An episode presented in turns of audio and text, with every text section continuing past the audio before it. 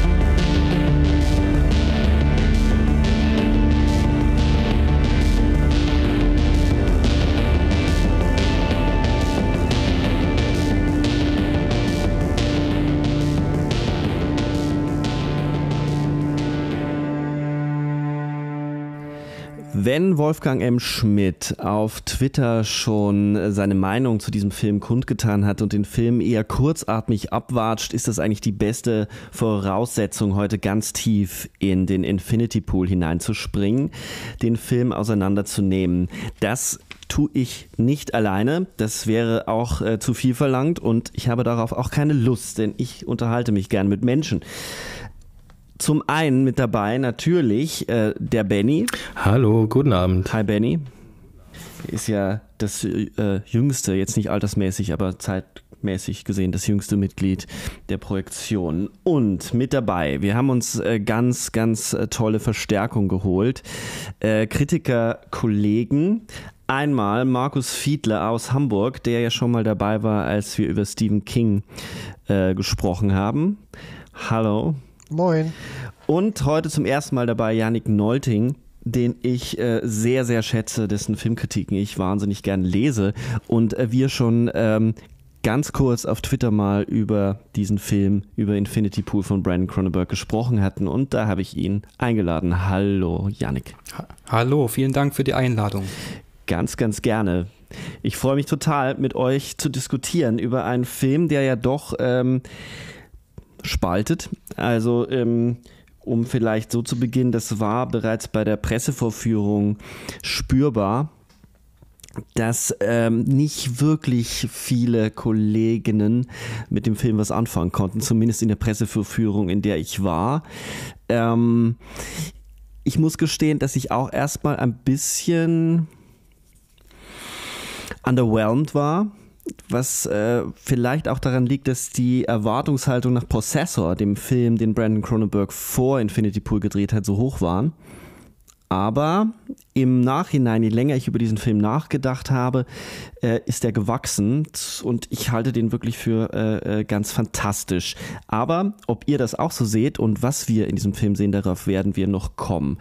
Jetzt erstmal eine Zusammenfassung, bevor wir dann nämlich also reinspringen in dieses Becken.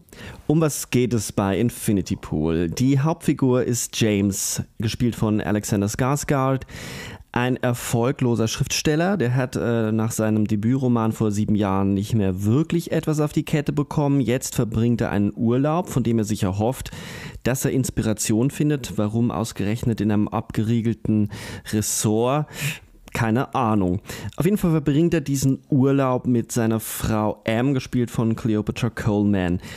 Und äh, dieses Ressort, das ist ziemlich wichtig, das äh, liegt auf einer Insel äh, in einem fiktiven Staat, der doch von Armut und Unterdrückung gebeutelt ist. Ähm, es ist so eine Art gated Community, die sich dort zusammenfindet. Und ähm, irgendwann lernt eben dieses Paar ein anderes Paar kennen, äh, die Bowers, unter anderem Gaby, Bauer, gespielt von Mia Goth. Die gibt sich als Riesenfan von James zu erkennen und äh, ist auch sehr angetan von dem sehr, sehr gut aussehenden, aber durchaus unsicheren Mann. Und äh, gemeinsam wird ein Ausflug geplant und so wirklich ist es eigentlich nicht erlaubt, das Resort zu verlassen. Man stiehlt sich so raus, man geht einen Deal mit einem, einem Hotelbediensteten ein. Und auf der Rückfahrt passiert dann das Undenkbare, nämlich äh, James, der am Steuer sitzt, überfährt einen armen Bauern.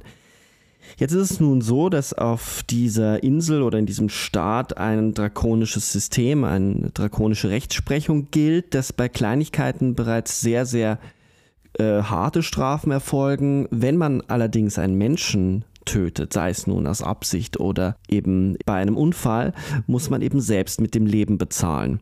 Das ist natürlich auf Dauer nicht so gut für den Tourismus, deswegen lässt sich dieser Staat etwas einfallen. Man kann von sich eine Kopie, einen Doppelgänger erstellen lassen und der geht statt einem selbst über den Jordan. Damit ist es dann eben äh, nicht vorbei, weil ähm, diese Möglichkeit der, der Schuldreinheit oder der Bereinigung der Schuld eröffnet einen Raum voller Exzesse. Und es stellt sich heraus, dass eben die Bowers und andere diese Prozedur auch schon hinter sich haben und ein Absturz findet statt, ein moralischer Niedergang, bei dem nicht mehr so ganz klar ist, ob denn eigentlich das Original oder die Kopie draufgegangen ist. Vielleicht so viel äh, zum Anfang, zur Orientierung für all diejenigen, die den Film nicht gesehen haben oder die den Film äh, nicht mehr ganz parat haben. Von jetzt an allerdings gibt es Spoiler und wir werden darauf keine Rücksicht nehmen für alle, die den Film noch sehen wollen. Ja, wie ist es denn euch äh, gegangen, wenn wir mal so ein kurzes Stimmungsbild ähm, aufzeichnen, als ihr den Film gesehen habt das erste Mal? Hat der bei euch sofort gezündet oder war auch erstmal eine gewisse Distanz spürbar? Fangen wir doch mal gleich an mit äh, Yannick. Sehr gerne. Mir ging es eigentlich wie bei den anderen zwei Langfilmen von Cronenberg auch, nämlich erstmal, dass ich das durchaus zu schätzen wusste und da viele Stärken drin gesehen habe, aber nicht diese große Überwältigung gespürt habe oder mir dachte, das ist ein großes Meisterwerk. Bei dem ersten Antiviral war es noch so, dass ich den eigentlich bis jetzt noch so ein bisschen unausgegoren finde. Also ich finde, den merkt man schon sehr mhm. an, dass er über so einen langen Zeitraum geschrieben wurde. Possessor fand ich dann bei damals, als ich den das zweite Mal dann nochmal gesehen habe, ganz großartig und jetzt auch in der Vorbereitung noch ein drittes Mal gesehen und wieder sehr begeistert gewesen, während ich bei dem Film jetzt so ein bisschen zwiegespalten bin. Ich habe ihn jetzt zweimal gesehen. Beim zweiten Mal ist der auch wieder gewachsen bei mir. Ich finde die erste Hälfte wahnsinnig interessant, wie da die Anordnung aufgestellt wird, aber habe dann den Eindruck, dass es sich in der zweiten Hälfte sehr verrennt, weil ich den Eindruck hatte, dass da sehr viele Dinge ausgebreitet und angeboten werden, wo ich mir aber langsam wünsche, dass da auch endlich mal was verhandelt wird im Film. Also ich will mir das nicht alles selbst überlegen. Das ist einerseits diese Tourismuskritik, die den großen Rahmen spannt. Wir haben diese Identitätsfrage wieder, die Frage nach Authentizität. Wir haben eine sehr filmische, aber auch eine theatrale Ebene da drin, die sehr interessant eingesetzt wird, wie ich finde.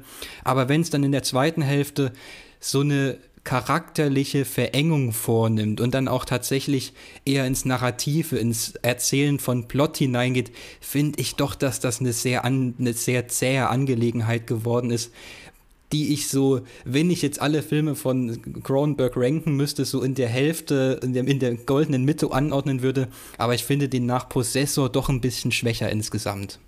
Darauf werden wir dann sicherlich noch zurückkommen, auch auf die Frage, ob es denn, ähm, ob diese Verengung nicht auch notwendig ist, die er dann vornimmt. Ähm, da würde ich ja so ein bisschen hin argumentieren. Aber Markus, wie ist es denn dir gegangen? Tja, also ich mochte ihn eigentlich beim ersten Mal gucken schon. Ich habe ihn auch nur einmal gesehen, muss ich dann gleich hinterher schicken. Ich hatte auch den Eindruck, dass der den ein oder anderen Kollegen in der PV ein bisschen verstört hat. Ähm, mir ging es halt so, dass ich relativ schnell mir darüber im Klaren war, dass das jetzt irgendwie mit Realität nichts zu tun hat. Also der Einstieg, den fand ich ein bisschen holprig. So diese, also dass mir der Film verkaufen will, es ist jetzt ein armes Land und es hat auch noch drakonische Strafen und es verfügt aber über eine Technologie, mit der sich Milliarden verdienen lassen würden ging für mich nicht gut zusammen als reale Basis. Deswegen habe ich das auch relativ schnell abgehakt, als das ist eben der Plot, den es braucht, damit Cronenberg das erzählen kann, was er erzählen möchte. das hätte ich mir vielleicht ein bisschen eleganter gewünscht. Ähm, aber so die Botschaften, die bei mir angekommen sind, haben mich schon überzeugt bei dem Film.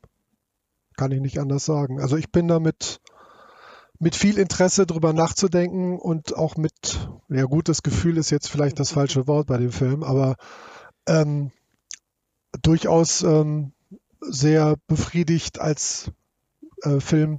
Markus, das kannst du schon zugeben, dass du mit einem guten Gefühl da rausgegangen bist.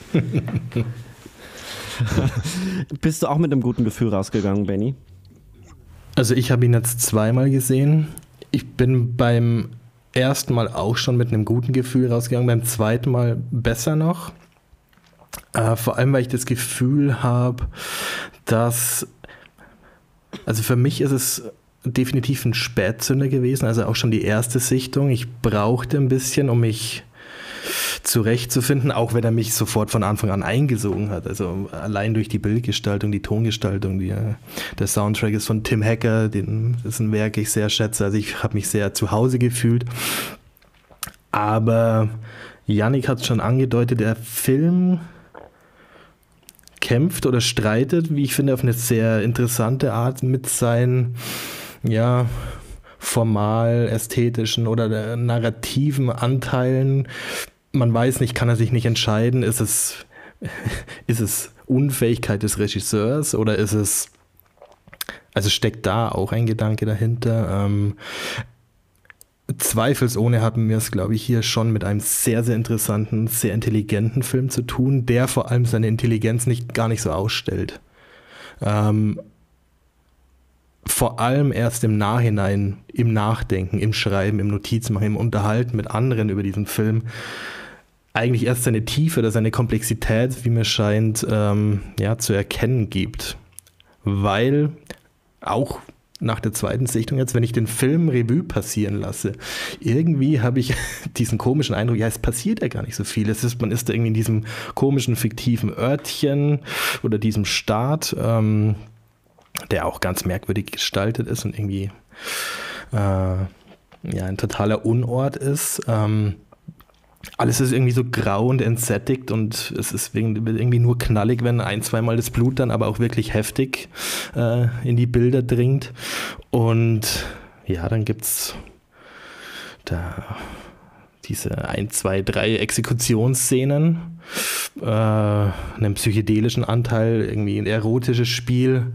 Aber was passiert eigentlich die ganze Zeit? Weil der Film dauert ja schon zwei Stunden und es ist eben doch mehr drin, viel mehr drin, was mir vor allem im Nachdenken dann zu mir drängt, als ich irgendwie unmittelbar während des Sehens oder direkt nach der Sichtung eigentlich mitgenommen habe. Also der lässt mich, lässt mich nachdenken, der verfolgt mich. Ich, also total klischierter Satz, aber ich liege im Bett und denke nach über den Film. Und ich habe die zwei Sichtungen jetzt sehr in einem sehr kurzen Zeitraum gehabt und äh, das werden nicht die letzten gewesen sein. Deswegen freue ich mich auch total, jetzt mit euch drüber zu sprechen. Ihr beide, ähm, ähm, du, Janik und du, Benny, ihr habt äh, gesprochen von gewissen narrativen Ungleichgewichten oder Schwierigkeiten oder wo er Motive nicht so ganz zusammenkriegt, äh, während es bei dir, Benny, ein bisschen positiver geklungen hat, dass das vielleicht sogar eine Stärke des Films sein könnte, war das bei Yannick äh, ein bisschen negativer, dass er, dass ihn der Film entgleitet, gerade im, im letzten Drittel oder in der zweiten Hälfte. Könnt ihr da den Finger ein bisschen äh, draufkriegen? Was meint ihr genau? Ähm, welche Motive oder welche narrativen Elemente? Und äh, ganz speziell nochmal Yannick gefragt, ähm, was meinst du mit, er wird dann narrativer am Ende?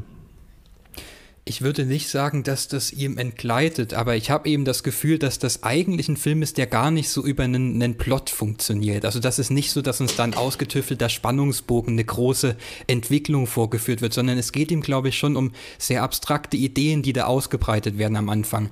Das ist, wie mhm. schon erwähnt, die Tourismuskritik, das ist die Identitätsfrage, das ist die, die Frage auch äh, von Geschlechterrollen, die dann recht spät kommt. Ähm, und die uns immer weiter aufs Glatteis führt, auch in der Art und Weise, wie uns dieser, dieser Raum, dieser Ort überhaupt vorgeführt wird. Also ich würde sagen, das ist eine große auch Ortlosigkeit. Wir wissen überhaupt nicht, wie das, wie das, diese, dieses Ressort, dieses Hotel überhaupt aufgebaut ist. Wir sehen da so ein, zwei Räumlichkeiten, aber bekommen überhaupt mhm. kein Gespür dafür, wie sieht das eigentlich aus auf der Insel. Wir haben diese sehr entsättigten, milchigen Bilder die ganze Zeit, die uns so die Sicht trüben, die sich auch abheben von dem, was Cronenberg in Possessor gemacht hat. Also wo das noch sehr, sehr knallige Farben waren, sehr haptische Bilder. Das haben wir hier jetzt, würde ich sagen, eigentlich sehr zurückgenommen. Also wir werden nicht mehr so so verführt von diesen Äußerlichkeiten und Oberflächen, sondern wir sind so ein bisschen auf Distanz die ganze Zeit. Und ich glaube, das macht er sehr bewusst, damit wir eben in dieses abstrakte Denken auch reinkommen. Was ich aber meine mit der Verengung und mit dem Verplotten, was dann kommt, ist eben, dass es ich meine, gut, wenn wir jetzt spoilern, können wir sagen, es gibt diese große Passage im Mittelteil, wo es dann ernst wird und wir nicht mehr sagen können, sind das hier die Originale in Anführungszeichen oder haben wir es hier mhm. mit Kopien zu tun. Es gibt dann nochmal diese sehr grausame Massenhinrichtungsszene, die uns da vorgeführt wird. Und da dachte ich mir, das ist doch eigentlich die perfekte Pointe für diesen Film. Das ist der Höhepunkt. Also, wenn jetzt der Film vorbei wäre, würde ich sagen, großes Meisterwerk, da denke ich noch in Jahren drüber nach. Aber dann setzt der Film auf einmal neu an und dann wird uns das so eng gefasst und es ist mir einerseits nicht grau genug, was die Charakterzeichnung angeht. Also wir bekommen das schon sehr als so eine ja, so eine Truppe von wahnsinnigen Personen davor geführt, die bekommen fast so eine sektenartige Struktur, mhm. wo es dann nur noch darum geht, dass der Protagonist da auszubrechen versucht und dann suggeriert uns der Film, dass das alles so eng gefasst ist und zugeschnitten auf diese Identitätskrise, die sich nur an so einer Männlichkeit und Weiblichkeit, Vater, Mutter arbeitet. Es gibt dann diese Mutterrolle Mia Goss, die dann explizit gemacht wird zum Schluss. Wir bekommen diese Daddy- und Mommy-Issues schon am Anfang so kurz erzählt und dann später wird es nochmal explizit gemacht. Und dieses Ringen mit dem eigenen Ich, also ist ja nun der, der dominante Mann oder der Untergebene, das fand ich so ein bisschen schwach, dass die ganze zweite Hälfte nur darum dreht und dieses dieses Ausbrechen und Davonlaufen uns so ewig lange erzählt, anstatt es einfach bei dieser sehr abstrakten Anordnung am Anfang zu verlassen. Aber ich würde, wie gesagt, mhm. nicht sagen, dass ihm das entgleitet. Ich bin noch nicht so ganz zufrieden mit dem Schwerpunkt, den er dann hinterher setzt. Also du meinst, der ganze Teil, wo er versucht, die Insel zu verlassen und äh, Mia Goth plötzlich äh, vollkommen freidreht, also sie, sie, genau. sie verändert die Tonalität ihres Spiels total, sie wird hysterisch mhm. und schießt dann auf diesen Bus, der ihn zum Flughafen Flughafen bringen soll, schießt ihn an und er flieht in den Wald und, ähm, und wird dann ja ähm, seinem Ebenbild, einem Ebenbild, einer Kopie ähm, zugeführt, die wie ein Tier äh, herangeführt wird und er zertrümmert dieser Figur äh, diesem Ebenbild äh, den Kopf. Also diese ganze Idee, diese Engführung meinst du? Nur damit genau, wir das ja. konkret machen. Ähm, Benjas, du, äh, kannst du noch mal gucken, ob du das, deine, äh, diese losen Enden noch mal gegriffen kriegst? Das meintest du? Ich bin mir tatsächlich noch gar nicht so genau sicher. Ich bin mir überhaupt bei dem Film bei in einigen Punkten noch gar nicht so sicher, was ich tendenziell immer sehr spannend finde. Für mich ging es vor allem direkt von Anfang an eigentlich los mit, der, ja, mit dem Raum, mit der Örtlichkeit. Wir hatten es jetzt schon mehrfach angedeutet. Also und die Figuren, das sind die, mit die ersten Zeilen in diesem Film, betonen das ja selbst. Ähm, wo sind wir eigentlich? Was machen wir hier? Also, das sieht alles so ein bisschen südeuropäisch aus. Es könnte Kroatien sein, es könnte ein Teil des südlichen Italiens sein, es könnte Griechenland sein. Gleichzeitig haben wir dieses ja total globalisierte, anonyme Design in dem Ressort. Also irgendwie minimalistisch, äh, schick, äh, Gleichzeitig gibt es da ein chinesisches Restaurant, es gibt äh, eine Schrift, die irgendwie so ein bisschen thailändisch anmutet. Es gibt ähm, vor allem dann in den Szenen auf der Polizeiwache und in dieser Ebene, in der dieses Klonen eben stattfindet. Das hat einen sehr, weiß nicht, osteuropäischen, postsowjetischen äh, Touch. Ähm, was hat man da noch? Ähm, ja, und die Urlauber selbst sind eher äh, einerseits England oder und Australien. Man weiß es gar nicht so genau. Und, und das hat mich erstmal total fasziniert, äh, dass wir natürlich äh, erstmal, ja, der Film erzählt eine Geschichte an einem Ort, der, er könnte überall sein, ist nirgends die Figuren selbst fühlen sich verloren, die sind wahnsinnig träge in diesem Urlaub. Also man kennt es ja auch, wenn man fährt in den Urlaub, denkt er, okay, jetzt endlich mal entspannen, zu sich kommen. oder auch nicht sich verlieren aber die sind wahnsinnig träge, wissen nichts mit sich anzufangen. Also diese Trägheit und die so ein bisschen die Suche des Films, wo, wo es denn jetzt hin, ist auch so ein bisschen die Suche eines Urlaubs, der versucht, ähm, ja, jetzt noch irgendwas Spannendes zu machen in der einen Woche oder zwei Wochen, die man noch hat. Und dann kommt es eben zu diesem ersten, äh, diesem Kennenlernen mit dem anderen Paar, dann kommt es zu so einem Ausflug. Also es sind ja auch sehr, äh, sag ich mal, sehr klassische Topoi, so des Erzählens, vor allem auch so im Urlaubsfilm.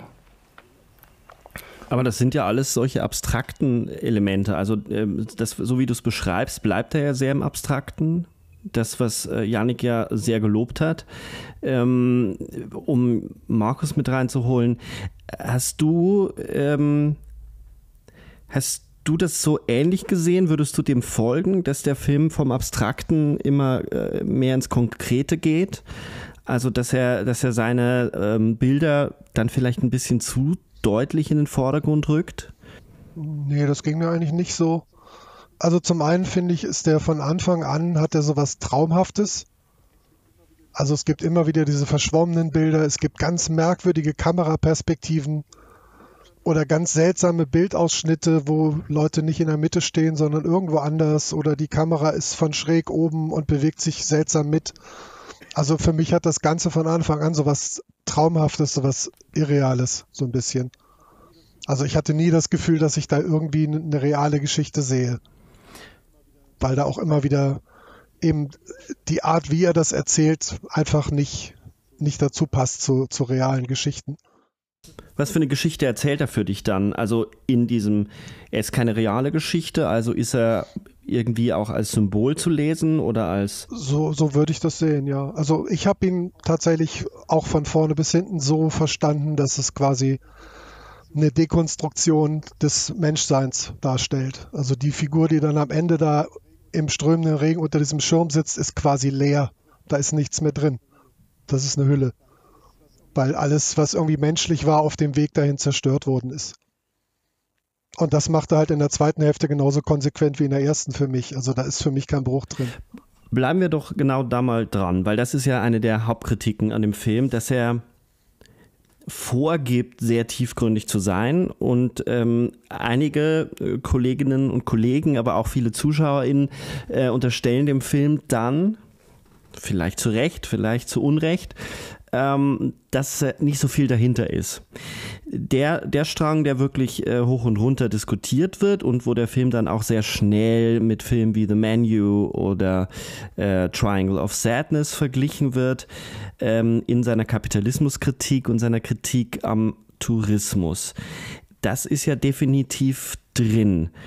Ähm, Nehmen wir das mal als, als Eintrittspunkt, um dann vielleicht noch tiefer zu gehen, ähm, um schon so ein bisschen anzuteasern. Ich glaube, dass die Frage nach der Identität nämlich gar nicht so harmlos ist, die der Film stellt. Und äh, die Frage mm, nach dem Tourismus so mit sich reißt und in, einen, in so einen Strudel hineinzieht, wo das Ganze schon sehr, sehr komplex und hochphilosophisch ist, zumal man es ja zurückbinden kann, das werden wir dann auch noch tun, an die Vorgängerfilme, vor allem an Possessor. Aber bleiben wir mal beim Tourismus. Ähm, Benny hat es schon ein bisschen so beschrieben. Es ist ein, ein Unort. Es ist, wir, wir können es nicht so ganz genau beschreiben, wo wir da eigentlich sind. Jetzt filmisch könnte man sagen, er gibt uns überhaupt keine Orientierung. Aber es passt doch eigentlich, weil es ist doch genau die, die Idee von einem Ressort, dass man an einem Ort ist, der gleichzeitig überall auf der Welt sein könnte. Und er macht eigentlich keinen Unort, sondern einen universalen Ort. Er gibt den zwar einen Namen, aber es ist völlig egal. Ähm, gedreht wurde es in der Tat äh, hauptsächlich in Kroatien. Ähm, ist das die, die, die erste Ebene, diese Kritik an einem, an, an einem Tourismus, der mit dem Land dort überhaupt nicht in Berührung kommt. Und wir als ZuschauerInnen kommen ja auch nicht mit diesem Land, mit diesem filmischen Land und auch mit dem mit diesem Narrativ in Berührung so richtig. Wir werden also auf Abstand gehalten, so wie die Figuren auf Abstand gehalten werden durch das Ressort, in dem sie leben, und das haben sie ja nicht mal ganz begriffen.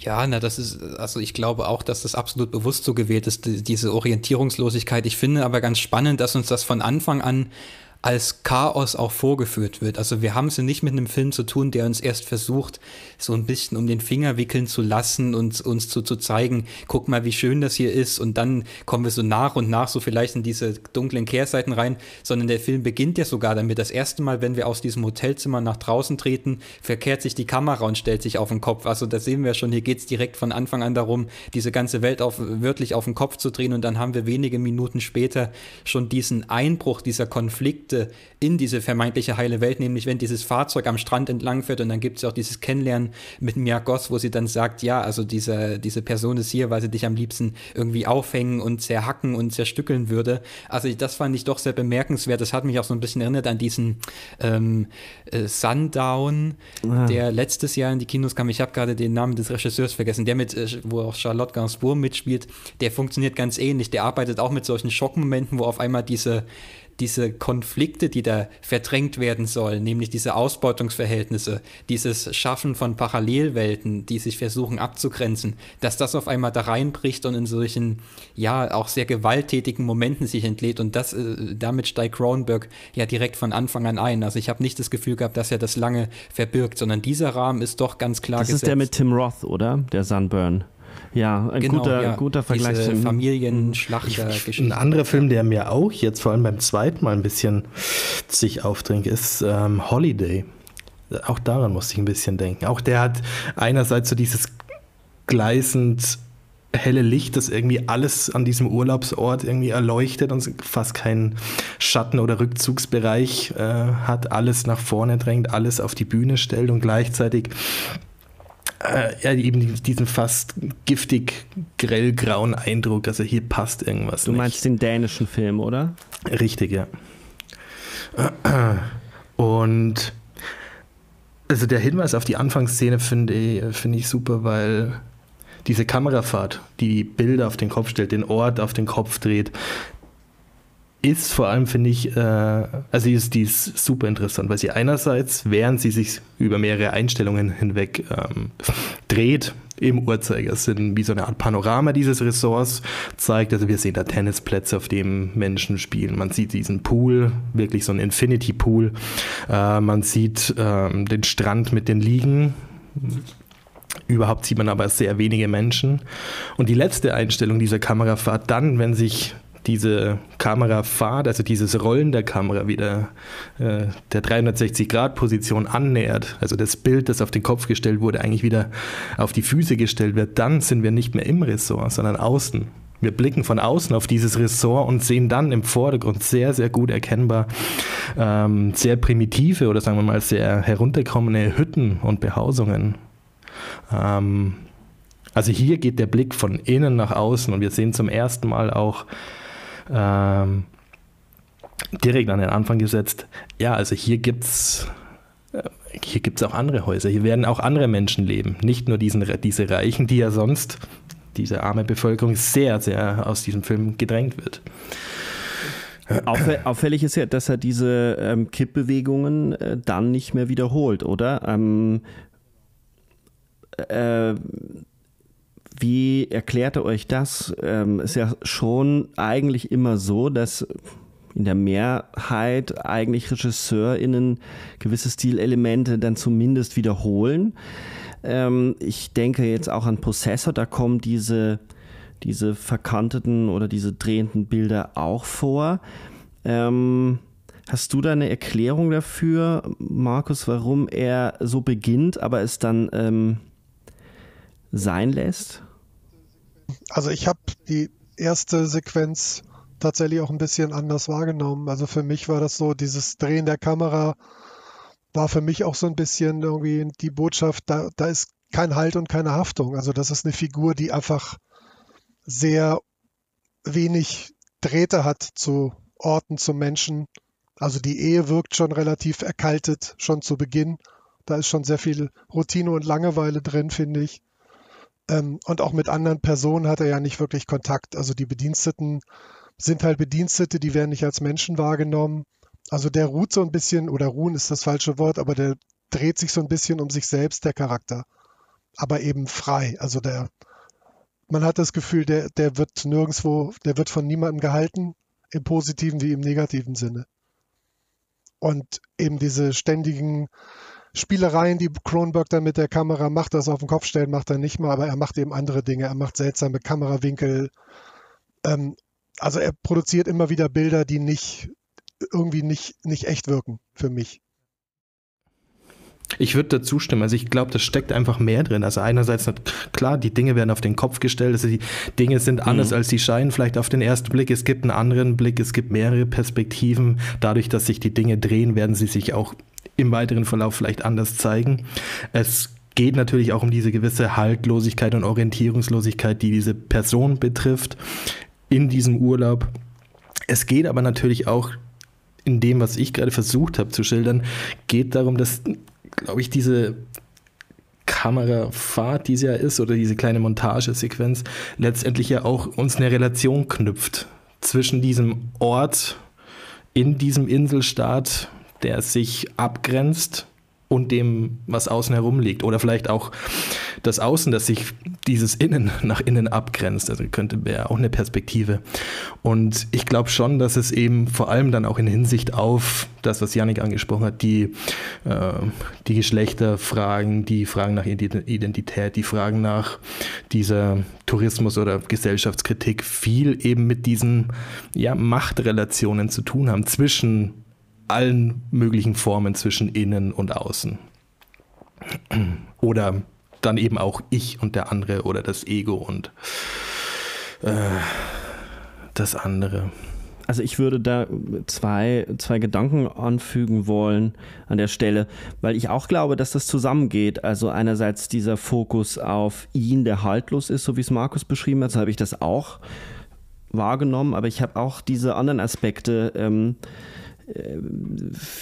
gespürt oder drin gesehen, so ist es vielleicht präziser, ähm, nämlich dass es ein, dass es sich im, in einem Innenraum abspielt, also die Verortung, die, die äh, Cronenberg dort vornimmt, ähm, weil es ja schon interessant ist, dass es ein, ein abgeschottetes Ressort ist, es gibt ein, ein Innen-Außen-Verhältnis, also auch eine Verdopplung ähm, des, des, des Körpers, äh, des, der Figur, wo es bei Identität ja auch immer um das Innen- und Außenverhältnis geht. Ähm, wo, wo, wo es auf jeden Fall in diesem Ressort ist etwas aus den Fugen geraten. Irgendetwas geht dort drin vor.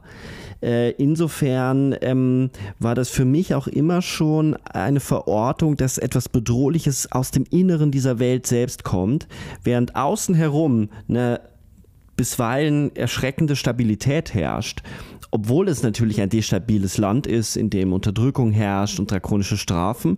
Aber so ganz ist nicht klar, wer ist denn eigentlich die Gefahr in diesem Film? Und es stellt sich ja dann heraus, dass es bei Weitem nicht die Armut draußen ist, die Verbrecher draußen, die sind irgendwie angenommen. Es ist ja eher der Staat, der bedrohlich ist.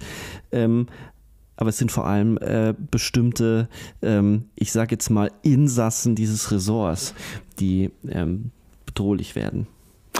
Eben, man könnte auch ganz plakativ, formal gelesen sagen, ähm, also das, was uns hier ja fast wie in einer Art Establishing Shot gezeigt wird, das Äußere, das Ressort, der Urlaubsort, dreht sich irgendwie einmal um irgendeine Achse, weil es ist ja keine harmonische Bewegung in dem Sinn, ähm, vollzieht eine Windung und dann sehen wir zwar am Ende wieder das Äußere, aber es ist eben zugleich ein Inneres. Also alles, was wir hier außen an der Oberfläche sehen, ist auch ein, weiß nicht, ein innerer Prozess, äh, äh, mentales, gedankliches, abstraktes. Also. Ja, und es schließt ja insofern dann auch direkt an Prozessor an, was er da gemacht hat. Also da diese Aufnahmen von diesen Bürogebäuden, die da immer wieder kommen. Also Glasfenster an Glasfenster, mhm. alles ist ja, beleuchtet ja. und das dreht sich dann nochmal. Also das sind so ja, so kaleidoskopartige Wimmelbilder, die man teilweise gar nicht so richtig identifizieren kann. Da ging es ja sehr stark darum, einfach das Verweben der Identität, der Persönlichkeit mit der Welt der Arbeit. Also eigentlich ein sehr verstörendes, spätmodernes ja, Lebensgefühl, was da irgendwie entworfen wurde. Das ständige Verlieren in diesen Labyrinthen, auch was ich sehr spannend finde, die, also eine neue Form der Büroarbeit, die da im Grunde genommen gezeigt wurde, nämlich die überall und nirgends stattfindet, die in sich in virtuelle Realitäten zurückzieht, die plötzlich an Orten stattfinden kann, wo sie, wo man sie, wo sie eigentlich die gar, die räumlichen Bedingungen gar nicht mit sich bringt. Also wenn wir diese äh, Virtual Reality Szenen äh, haben, äh, dieses, dieser Gedanke von da liegt irgendjemand in einem dunklen Raum, der auch einfach nur uns als pechschwarzes Gebilde präsentiert wird, wo vielleicht so ein weißer Stuhl drin steht und von diesem Ort aus reist man, an, reist man durch die Welt und bewegt sich durch andere Räume, an denen man sich nicht befindet. Also das fand ich da schon sehr spannend und das ist ja dann jetzt interessant, dass er genau wieder mit diesen sich drehenden Bildern, mit dem Gedanken des, des, des Taumelns auch, auch des Rausches vielleicht, was in diesen Kippmomenten, in diesen Kippbildern angelegt ist, dass er das jetzt da auf dieser Insel fortsetzt und uns von Anfang an sagt, dass dieses, auch dass diese, diese Eskapismus-Fantasie, also auch da haben wir wieder dieses sich an anderen Orten, in anderen Räumen bewegen, die über das Alltägliche hinausgehen, dass das im Grunde genommen von Anfang an durchkreuzt wird. Also das finde ich eine sehr spannende Parallele, die er da aufmacht. Das ist, ähm, finde ich super, dass du auf Prozessor eingehst und das auch als kaleidoskopisch beschreibst, weil es gibt so eine interessante Doppelung des kaleidoskopischen äh, mit dieser Arbeitssituation, weil die Hauptfigur, also die männliche Hauptfigur äh, in dem Film, arbeitet ja in so einem Data Mining Betrieb, wo sie, wo sie äh, durch die Digital Devices in die Räume der Menschen reingucken können und dann sagen so, ah, was konsumieren die, die denn? Und, und dadurch halt die genau äh, die Werbung zu, zuschneiden. Und diese Brillen, die sie aufhaben, haben, diese, haben so eine mhm. Kristallstruktur, wie so diese Kaleidoskopkristalle. Also da bricht sich das auch schon. Und dann gibt es ja in dieser Virtual Reality immer Bilder, also in dieser Virtual Reality immer Bilder in Bildern, die angehalten werden, während das andere weitergeht. Also das ist formal schon extrem klug gemacht. Und ich glaube, dass es äh, diese formale Klugheit eben auch äh, bei ähm, Infinity Pool äh, gibt und da sind wir dran. Ähm, machen wir mal einen Sprung, gehen wir mal weg von den kippenden Bildern ähm, und wir, ich gehe jede Wette ein, wir kommen nochmal drauf zurück. Ähm, und springen zu der Kopie oder zu diesem Klonprozess, der ja interessanterweise sehr vage bleibt. Das wird auch von einigen kritisiert, dass er da so, ja, wie soll das denn überhaupt funktionieren? Ähm, Markus, du hast ein paar Mal gesagt, für dich war das so fantastisch und ähm, manchmal auch ein bisschen so, dass du es nicht ganz abnimmst. Ähm, war das auch etwas, was dich gestört hat, dass äh, dieser Klonprozess so vage bleibt, weil du ja gemeint hast, es geht für dich nicht zusammen mit dieser Armut in diesem Land, die gleichzeitig in der Lage sind, so eine Technologie zu ähm, besitzen? Ähm, ja, also mir ging es so, dass ich halt irgendwie nie das Gefühl hatte, das ist jetzt, eine, der will mir jetzt wirklich eine ernsthafte Geschichte erzählen, sondern das ist einfach die Verpackung, die er brauchte, um den Inhalt zu transportieren, den er halt erzählen wollte. Deswegen hat mich das nicht gestört, aber glaubhaft war diese dieses Land für mich natürlich nicht. Also als realistisches Land war das für mich albern. Ähm, aber als Motiv fand ich es natürlich umso stärker, weil, also gerade in Horrorfilmen, man kann sich jetzt darüber streiten, ob er das Etikett nun verdient oder nicht, aber Horrorelemente sind definitiv drin für mich.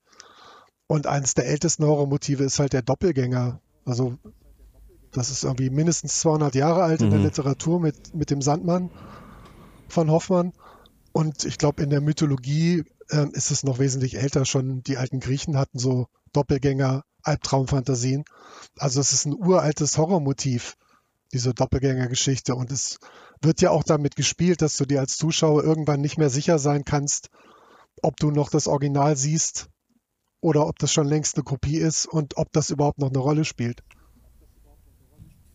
Aber was passiert für dich in diesem Moment? Also was, was ist die Idee hinter dieser Verdoppelung? Ähm, und was macht das mit ihm in dem Moment, wo, wo er, weil, weil der Clou ist ja, und das ist ja schon ähm, perfide, man guckt quasi dem eigenen Tod Genau, das ist so eine Selbstzerstörung, die halt erst passiv anfängt und am Ende ja sogar aktiv wird. Am Ende des Films. Was passiert da mit ihm? Habt ihr da eine Vorstellung? Also, äh, wie habt ihr diese Szene gelesen jeweils, wo er seiner ersten Exekution zuguckt, die ist ja durchaus sehr, sehr explizit. Ähm, mehrere Messerstiche im Close-up äh, in, den, in, den äh, in den Magen und ich glaube ausschließlich in den Magen, in den Bauch.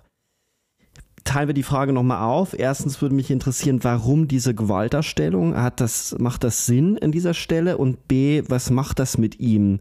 Zuzugucken, wie ein Angehöriger der Person, die er getötet hat, eine Kopie, Fragezeichen, von ihm umbringt. Das ergibt absolut Sinn, dass er das so explizit zeigt. Zum einen ergibt es Sinn, weil das nun mal etwas ist, was Cronenberg offensichtlich sehr interessiert. Also das Vermengen von Sex und Gewalt ist bislang in allen drei Langfilmen auch mit so einer Drastik bebildert.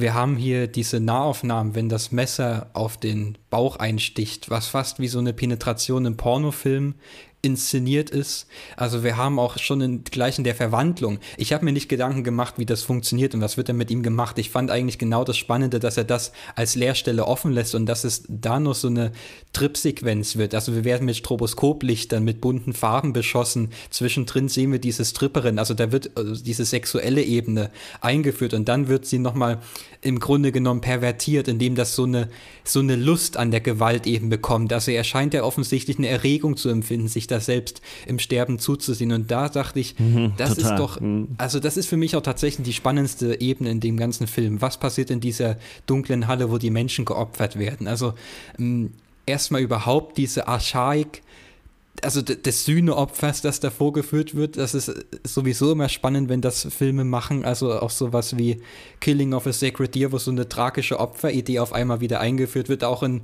Bezug der, der Hauptfigur, die dann eben im Sterben uns nur vorgeführt wird.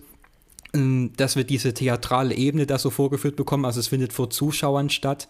Und dann wiederum aber, dass das auf das, auf das Genre oder auch die Gestaltung und die Ästhetik des Blätterkinos an sich zurückführt. Im Grunde genommen des also des, des Performanten, der sich im, im, Nachhinein selbst im Sterben zusieht, der sich eine, durch die Medienebene, durch die Ebene des Films ein Abbild kreieren lässt, das an seiner Stadt da auf der Leinwand hingerichtet und abgeschlachtet wird. Und da auch, was Markus gesagt hat, der, der Sandmann-Verweis ist sehr gut, also weil da ja das Motiv des Zusehens und der Perspektive das zentrale Motiv überhaupt ist. Und das ist hier nochmal gespiegelt in dieser theatralen Situation des Beobachtens, sich selbst beim Sterben zu sehen. Und das ist für mich so die die klügste Passage des ganzen Films. Und Stichwort Leerstelle, was ich gesagt habe, das wird dann ja nochmal wiederholt mit einer noch größeren Leerstelle, wie es, wir hatten es schon kurz angesprochen, wie wir uns dann nicht mehr sicher sein können bei der zweiten Hinrichtung, wer wird da eigentlich hingerichtet. Also da wird das, was wir am Anfang mhm. vorgeführt bekommen, bis zu einer äußersten Konsequenz getrieben.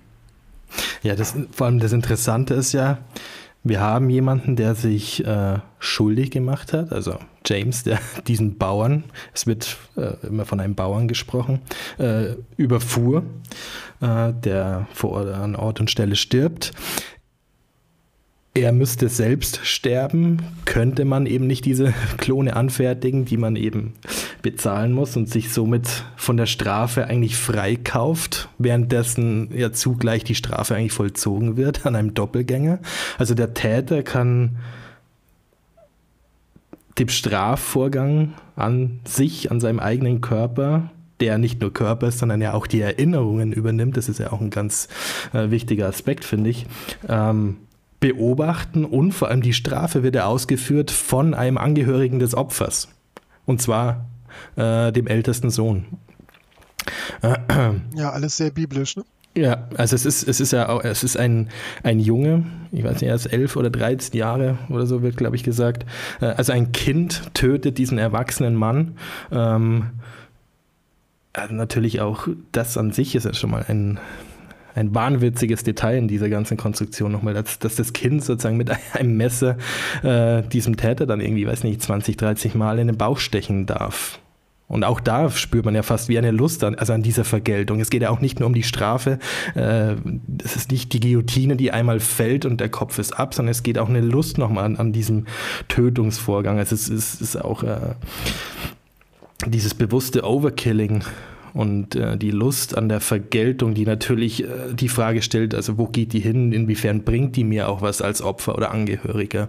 Ähm, und interessanterweise bringt das vor allem auch einen Genuss für den Täter, der da auf einer Tribüne sitzt, zuguckt, erst irritiert, äh, aber dann ein leichtes Lächeln erkennen lässt. Und an, an diesem Punkt bei der ersten Exekution stellt sich ja schon die Frage, ja, was, wenn hier sozusagen schon ein Tausch äh, vonstatten ging.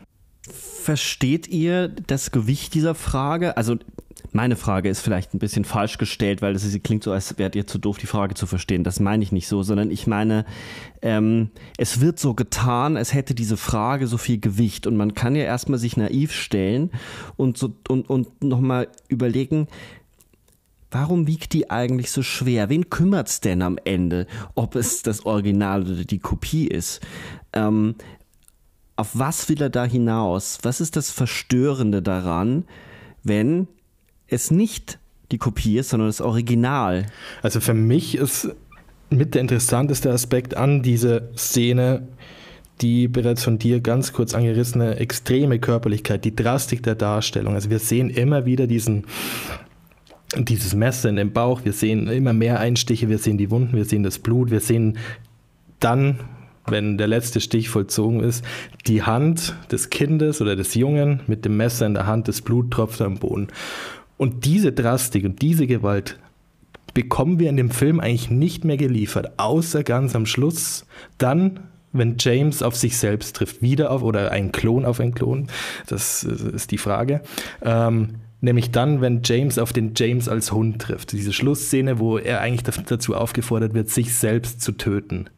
Und nur da kommt für mich eigentlich nochmal die ähnliche oder die gleiche Drastik in, in, äh, in den Film. Und sie wird extrem ähnlich inszeniert. Also die Schläge auf den Kopf, die den Kopf letztendlich zu Brei schlagen, äh, wir sehen auch hier wieder die Großaufnahmen, sozusagen das Pendant von Messer in den Bauch, die Faust auf den Kopf, bis der Kopf ja, brei ist oder platzt.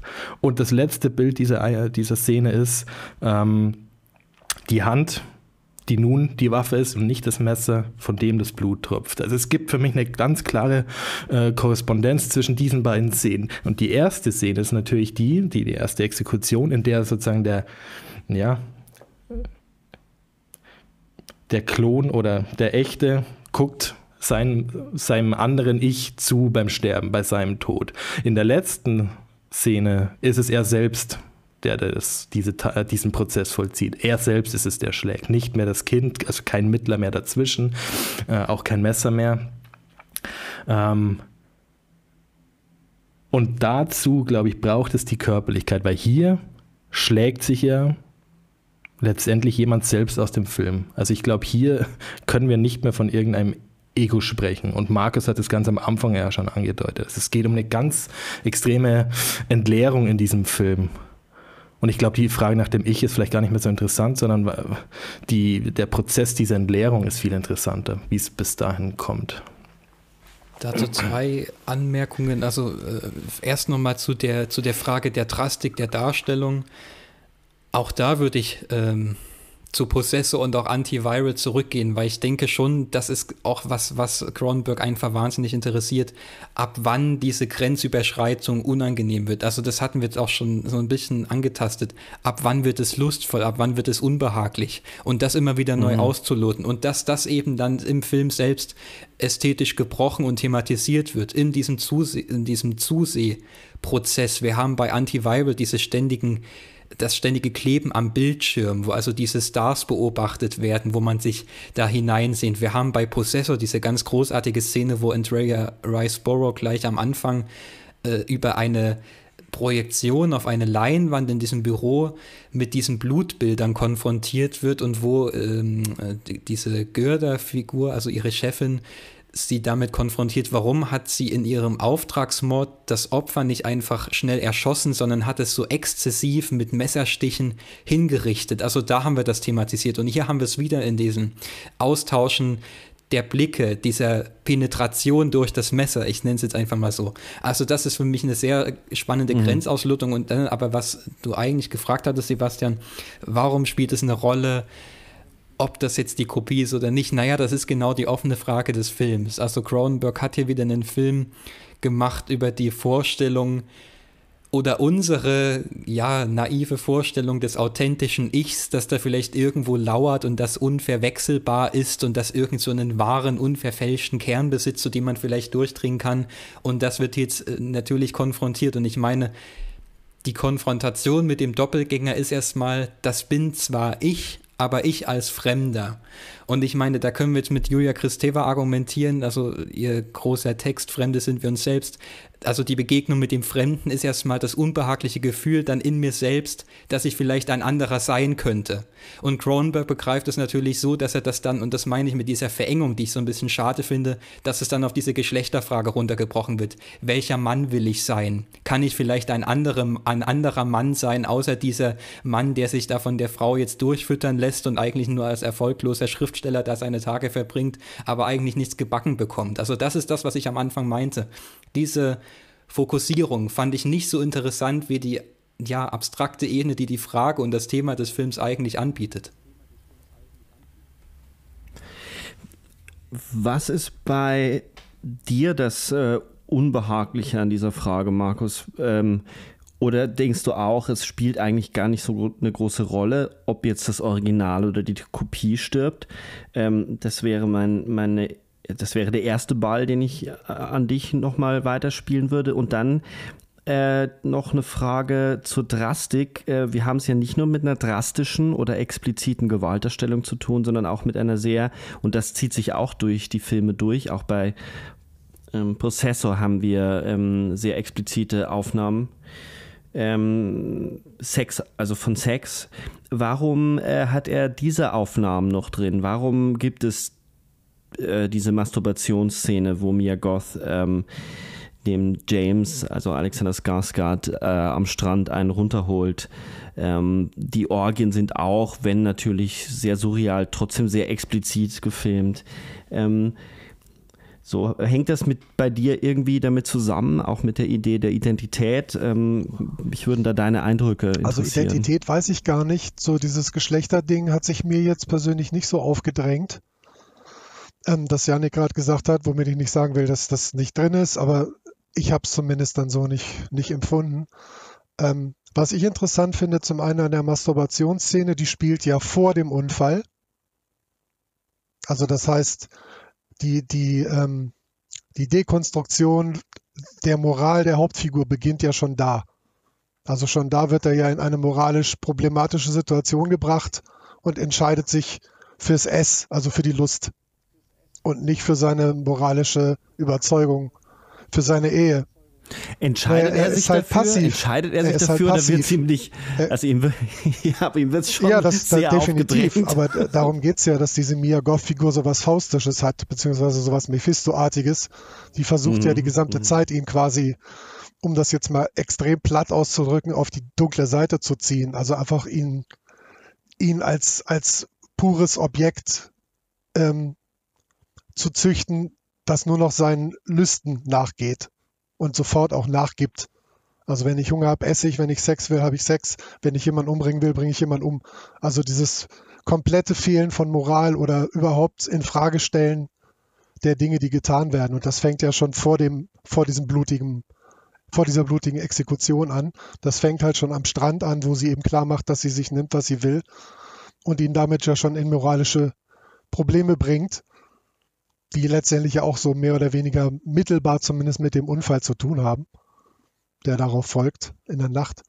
Und für mich war diese Drastik eben auch quasi so ein Ausdruck davon, dass er erst wie seine Frau ja auch sehr mitgenommen zuguckt und dann aber eben mit diesem Lächeln am Ende, bevor der Schnitt kommt, ja auch signalisiert, so das ist der erste Schritt weg von der Moral hin zu ich mache, was ich will, diesem Hedonismus, der ja immer schlimmer wird in dem Film.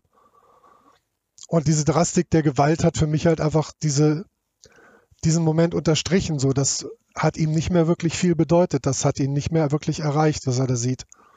Also er war einfach nur erleichtert, dass, er, dass es nicht er war und er empfand offensichtlich auch einen gewissen Spaß am Ende, neben der Erleichterung.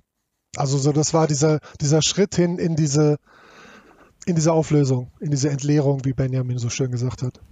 Der erste Schritt. Ich glaube, es ist auch nicht unerheblich zu erwähnen, dass der Film diese Frage danach, wer oder ob es denn jetzt der Klon ist oder der echte sozusagen, selbst der thematisiert. Also der Film macht daraus ja kein Geheimnis, indem er das komplett ausspart und gar nicht verhandelt, sondern er, er verhandelt es ja ganz offensiv, nämlich dann, als äh, James zu dieser kleinen Privatparty geladen wird und auch dieser Arzt, diese Arztfigur ihn fragt, beantworten Sie mir eine Frage. Äh, haben Sie sich gefragt, nachdem Sie aus der Kabine rauskamen, ob Sie es noch selbst sind oder der Klon? Und James weiß nicht so recht, was er antworten soll, beziehungsweise er weiß es ganz genau und sagt, nun gut, äh, er hofft, er hofft mal, dass, es, dass er noch der Echte ist. Aber man merkt nicht, nicht eine, wie soll ich sagen, eine große Irritation, die ihn weiter irgendwie plagt oder verfolgt. Und der Film interessiert sich meiner Meinung nach auch gar nicht so sehr für diesen Punkt, indem er es auch ausspart. Ja, also ich würde, würde die Wichtigkeit jetzt auch nicht, nicht so sehen. Ja. Das steht für mich nicht im Vordergrund, ob er jetzt ein Klon ist oder nicht. Weil die Kopien ja angeblich irgendwie komplett identisch sind. Also es macht keinen Unterschied. Wenn sämtliche Erinnerungen da sind, ist es ja quasi eine Blaupause. Da fehlt ja nichts, worauf man irgendwas aufbauen könnte in der Handlung. Da würde ich äh, widersprechen wollen. Ähm, klar, der Film tut so, als würde es ihn nicht so besonders interessieren. Das hat aber damit zu tun, dass er wahnsinnig viele Bilder, wahnsinnig viele äh, Fäden anhäuft und ähm, das hat das haben wir jetzt gemeinsam auch getan. Ähm, ich würde mal mich dran wagen, so Fäden, die, die von, von euch so gesponnen worden sind, mal zu bündeln, so wie ich versucht habe, mir das zurechtzulegen, warum äh, mir diese Frage durchaus interessant erscheint und warum ich auch finde, dass der Film dazu Bilder äh, findet. Ähm, dieses, äh, dieser Bezug auf Kristeva, auf, auf diese Idee des Ich als Fremden, das ja auch von äh, Rambo kommt, also ich ist ein anderer, ähm, das äh, ähm, Yannick aufgemacht hat, das glaube ich ist äh, ziemlich zentral, aber auch vor allem in der Frage nach, ähm, was ist denn eigentlich die Grundlage von Moral? Also es wird sehr schnell in der Filmkritik und in Bezug darauf äh, gesprochen, es sei so leer, es sei so eine leere Kritik an so einem Hedonismus. Aber die Frage ist ja, und das glaube ich macht der Film, anders als beispielsweise ähm, Triangle of Sadness, der nur zeigt, hier werden Fragen gestellt, wie, was ist die Bedingung der Möglichkeit, dass so etwas überhaupt entstehen kann? Ähm, und die Grundlage der Reflexion, äh, äh, die Grundlage der Moral ist die Reflexion. Das heißt, der Bezug von mir auf mich selbst, dass ich darüber nachdenke, ob es okay ist, mich so oder so zu verhalten ähm, eines der, der, der größten Probleme in der Moralphilosophie beziehungsweise in der Ethik. Also wo ist denn überhaupt die Grundlage, die Entscheidung? Also es geht weit, weit zurück. Wir müssen, ich will da keine Philosophie-Lehrstunde machen, aber äh, im Endeffekt sind das auch die zentralen Fragen, die Kant in seinen Kritiken stellt.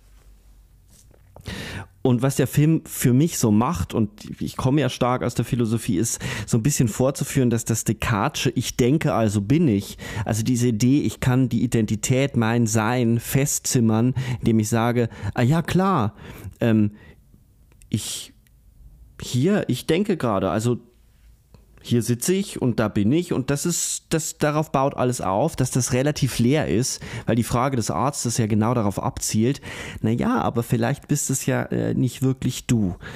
Ähm, und die, diese, diese Frage nach dem, nach der Essenz, nach dem Ursprung, die wird durchdekliniert beispielsweise auch in dieser Masturbationsszene, ähm, wo das Sperma ja auf den Boden tropft. Das ist ein, einerseits, es ist wie so ein fast dreifaches Bild der Verschwendung. Also da wird quasi das neue Leben verschwendet am Boden.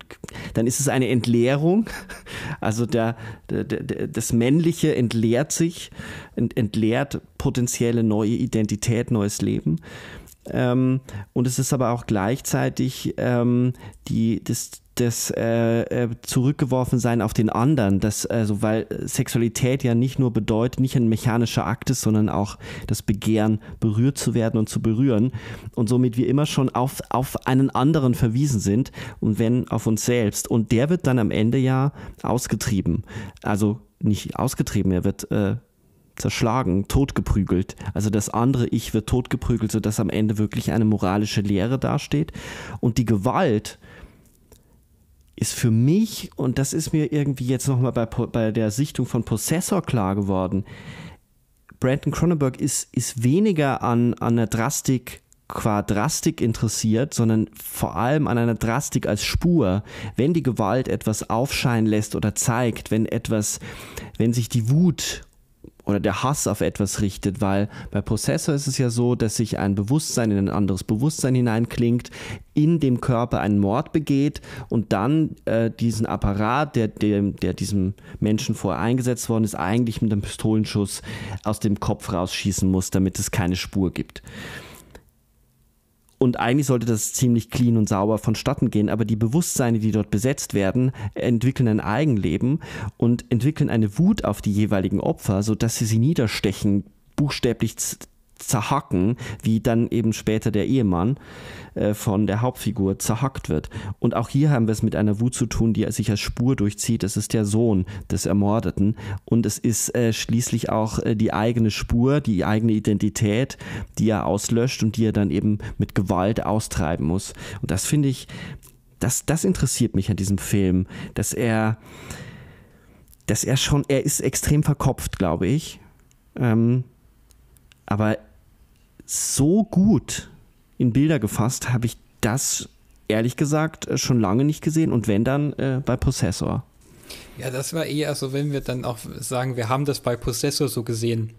Mein erster Eindruck, dass ich mir dachte, er findet ja also wenn es darum geht, für diese Frage der, der Trennung des eigenen Ichs, der, der Abtrennung, der Abspaltung des, des Doppelgängers und so weiter und so fort, die Konfrontation mit diesen unterschwelligen Trieben, die man unterdrückt hat die ganze Zeit, wenn es geht darum, Bilder zu finden, das macht er nun mal in diesen Trip- und Orgien-Traumsequenzen mit Stroboskoplichtern und buntem Geflacker, habe ich jetzt schon angesprochen.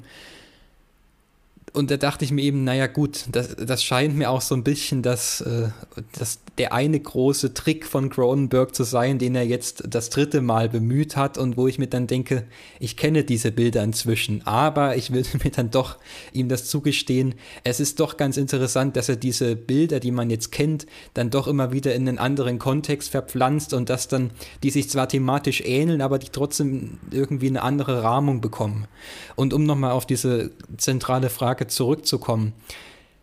Diese Frage des, des Doppelgängers spielt natürlich insofern eine Rolle, als es um die Frage geht, ab wann ist dieser Doppelgänger ein Mensch. Und da ist ja das, das Spannende und Kompromisslose und Radikale, mm. dass sie eben ihr Gedächtnis behalten. Also, dass man ja wirklich sagen muss, das ist eins zu eins derselbe Mensch offenbar. In anderen Filmen ist das ja dann oftmals so, dass uns da gesagt wird, gut, irgendwie Replikanten, die haben emotionale Schwierigkeiten oder die sind körperlich irgendwie anders gebaut, die kann man irgendwie identifizieren, auch wieder an eindeutigen Merkmalen. Und das macht Cronenberg nicht, sondern der äh, stellt uns halt wirklich, der konfrontiert uns mit der Wirklichkeit, dass es tatsächlich ein und dieselbe Persönlichkeit sein könnte. Und dann steht die Frage im Raum, nämlich die, die Frage der Moral. Also ist es vertretbar, für das sich selbst aus der Reserve zu ziehen, indem man sich selbst gewissermaßen tötet, diesen Teil von sich symbolisch tötet, diesen gewaltsamen armen Teil äh, da auf, auf die Schlachtbank führt, aber zugleich zelebriert man ihn und man empfindet Lust dabei, ihn zu opfern. Also diese Schleife, die dadurch entsteht, das ist so ein bisschen dieser,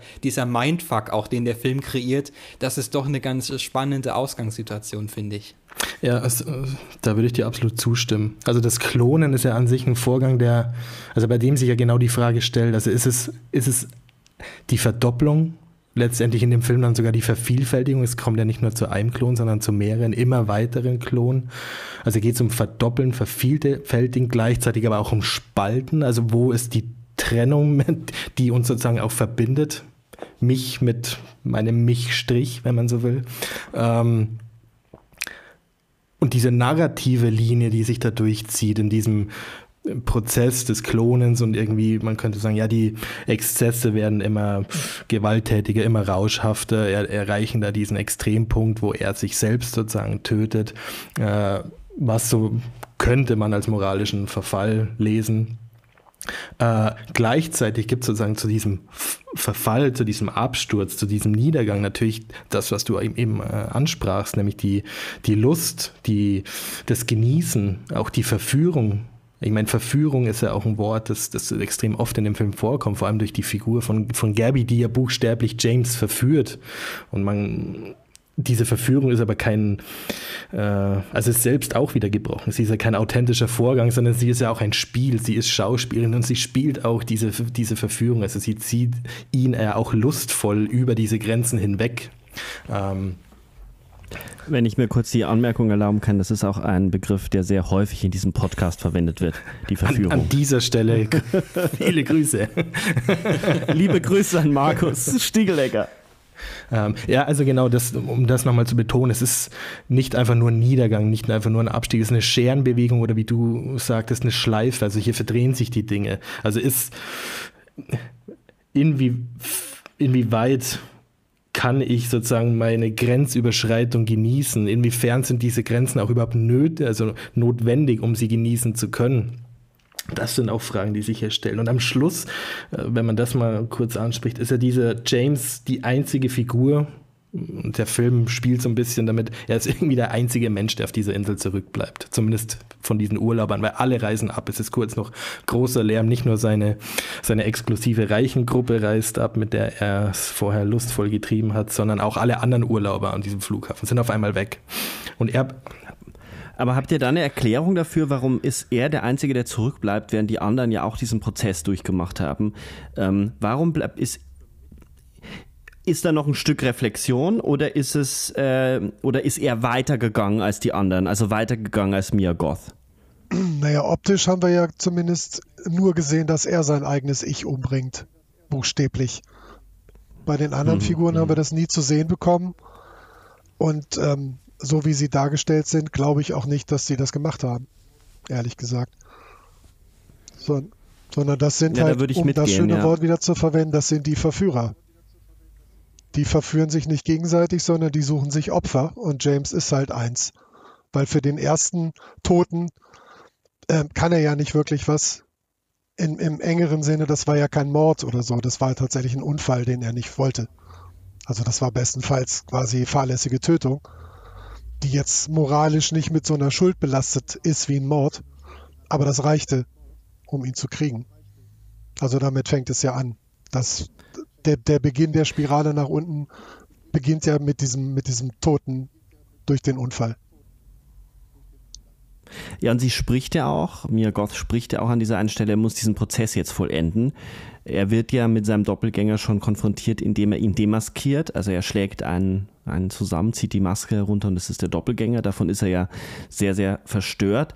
Ist es also der letzte Coup oder die, die, eine weitere Perversität, die sich diese dekadenten äh, Reichen um Mia Goth herum erlauben, nämlich mit äh, der Identität eines Menschen zu spielen und somit einen Frankenstein also ein, ein, ein Monster zu erzeugen. Ich habe das alles so verstanden, dass diese anderen Urlaubsgäste, also diese Gang um Mia Goth und ihren Mann, dass die doch reflektierter auf das Ganze sehen können, weil sie es vielleicht auch schon öfter durchlaufen haben, diese Kreisläufe, die da stattfinden, dass sie sich auch in diese Routine des Urlaubs hineinbegeben, indem sie eben abreisen, ironischerweise.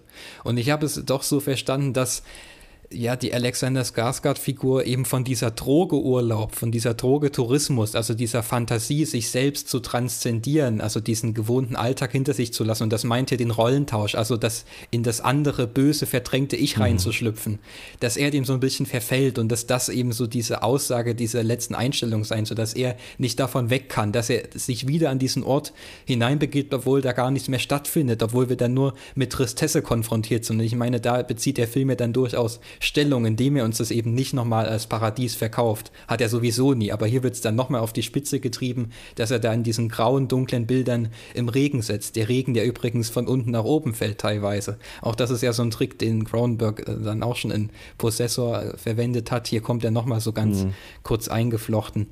Ich würde nochmal, wenn ihr den Bruch erlaubt, zu dem Begriff der Verführung zurückkehren. Denn das wäre so mein zweiter Kritikpunkt an dieser ganzen zweiten Hälfte. Ich dachte mir, wäre es nicht spannender gewesen, wenn ich als Zuschauer viel mehr von dieser Idee verführt werde. Also von dieser Idee, dass, dass ich das irgendwie erleben könnte, theoretisch, was da stattfindet. Und den Eindruck hatte ich eben genau nicht. Also das meinte ich ganz am Anfang schon mal. Mir wird das dann, da diese Gruppe, aus der er also erst versucht zu entkommen und die wir da begleiten, das wird uns dann vorgeführt als so eine Gruppe von hysterischen Wahnsinnigen, mit denen wir uns nicht mehr identifizieren wollen. Ich will damit nicht sagen, dass ich mich immer identifizieren will im Kino. Aber das wäre doch eine ganz spannende Frage gewesen, wenn der Film dann in der zweiten Hälfte von diesen Schrecklichen und Grauenerregenden und Verstörenden dieser Situation dann doch mehr in dieses Verführerische reingekommen wäre, dass wir uns fragen, na ja, würde ich das selbst eigentlich gern machen wollen? Und da würde ich doch sagen, nein. Also ich habe das Gefühl in, in keiner Minute dieses Films dann irgendwann gehabt, dass ich das selbst gern machen wollen würde. Wie ist es euch da ergangen?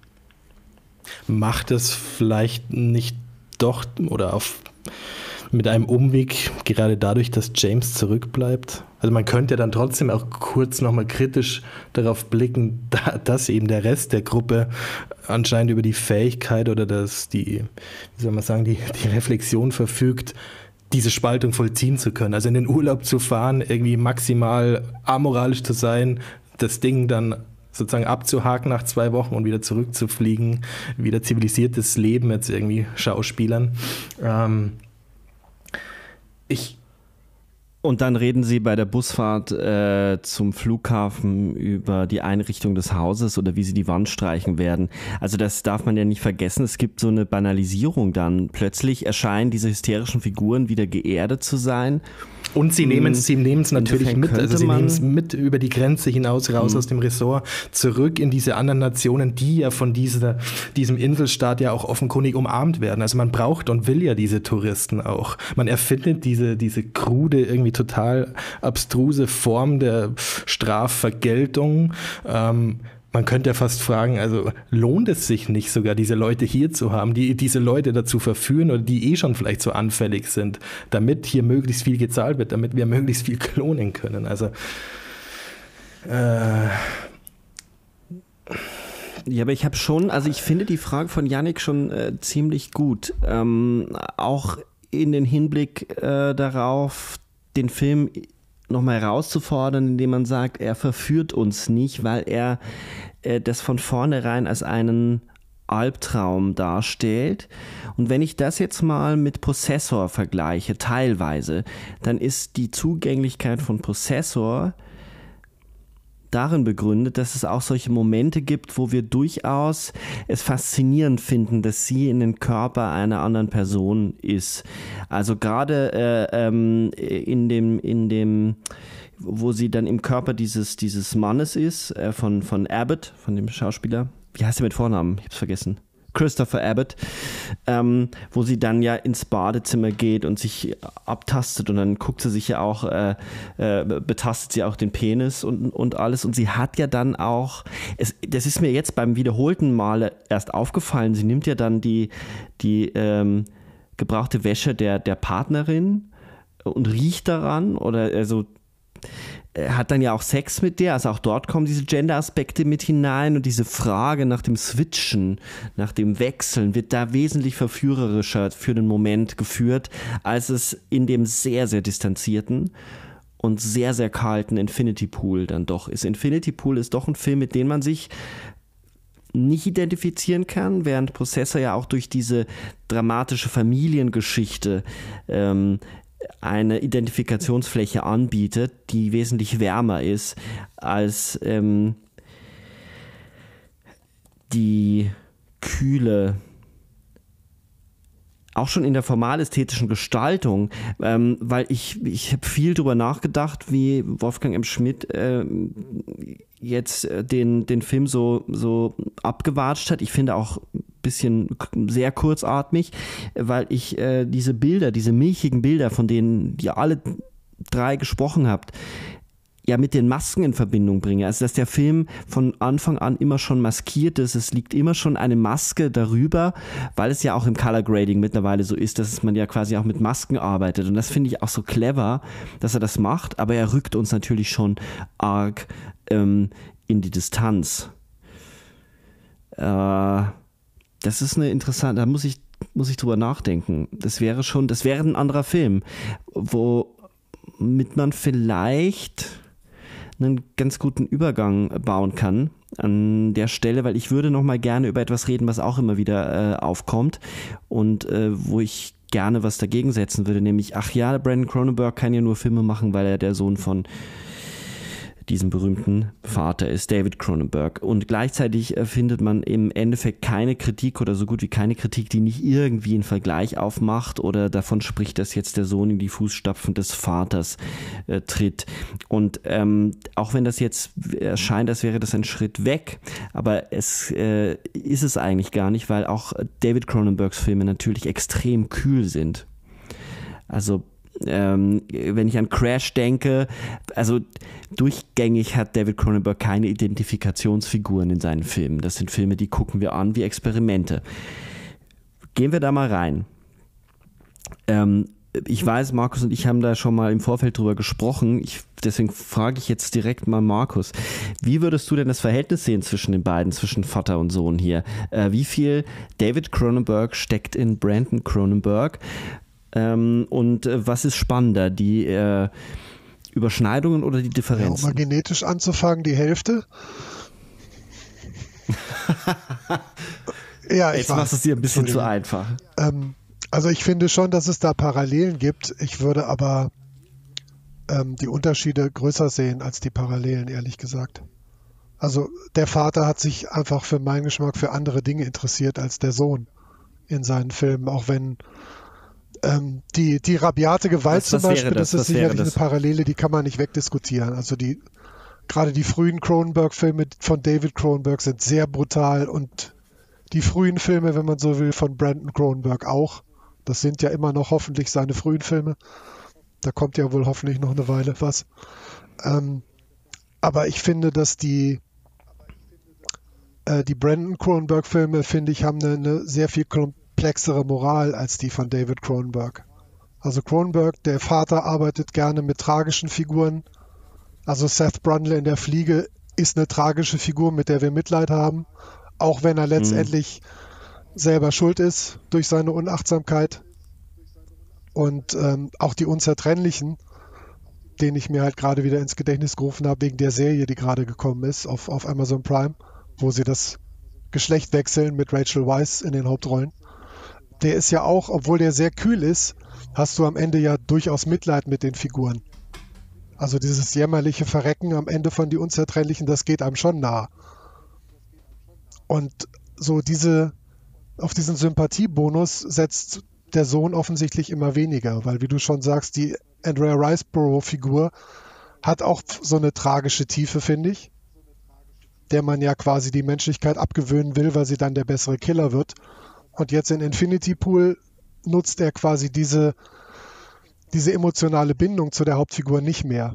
Also wie ihr ja alle richtig gesagt habt, ist James einem von Anfang an nicht wirklich sympathisch und das wird er auch nicht. Selbst am Ende nicht.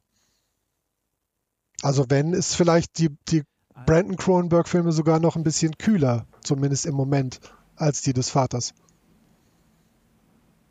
Aber ihr könnt das natürlich komplett anders sehen. Das ist jetzt nur meine.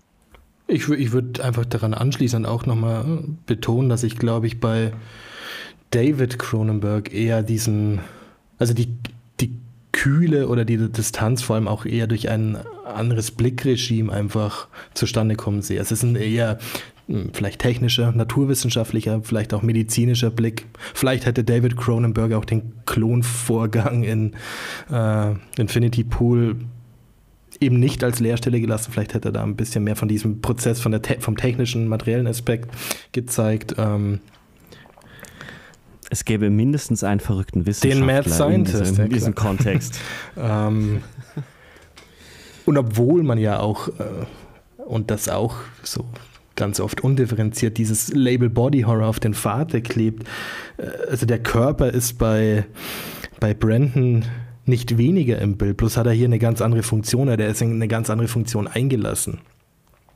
Also ich, ich empfinde den, die Filme von Brandon Cronenberg, alle drei bisher, weitaus mh, hm, zerebraler, während der Vater vielleicht eher viszeraler ist tatsächlich näher am Körper, an den Mutationen des Fleisches etc. Wir kennen ja diese, diese ganzen Modelle.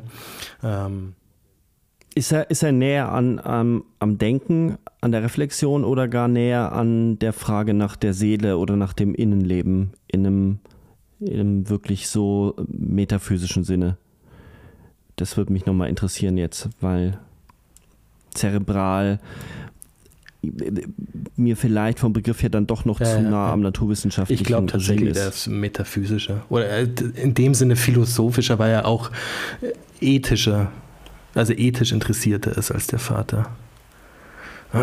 Und ich glaube vor allem, so ist der Eindruck bisher in diesen drei Filmen, die es gibt, dass, dass sich dieser, dieser Brandon Cronenberg auch ziemlich zurückhält. Also ich glaube, der ist ein sehr kluger oder zumindest sehr interessierter Kerl und, und vor allem in Infinity Pool finde ich ist die Zurückhaltung am größten. Also deswegen vielleicht auch der Eindruck, dass dieser Film, weiß nicht, im Vergleich zu dem, ja, irgendwie vielleicht stimulierenden Possessor mh, hm, so einen Gang zurücknimmt, kann ich nachvollziehen, aber ich glaube, dass er von diesem philosophischen, intellektuellen Potenzial eher nur Spitzen und durchstößen lässt in diesem Infinity Pool. Ähm, Yannick, wo siehst du denn ähm, oder wie würdest du die Konstellation David Cronenberg, Brandon Cronenberg aufstellen? Ich hatte ein bisschen Angst vor der Frage. Ich habe befürchtet, dass sie irgendwann kommen wird. Ne, ne, die ist ja total berechtigt. Also es stimmt ja, dass es sehr oft kommt. Ich glaube, ich habe das sogar irgendwann auch mal in der Kritik damals zu Prozesse auch so ein bisschen geschrieben. Inzwischen würde ich das, glaube ich, nicht mehr so schreiben und die so in einen Topf werfen.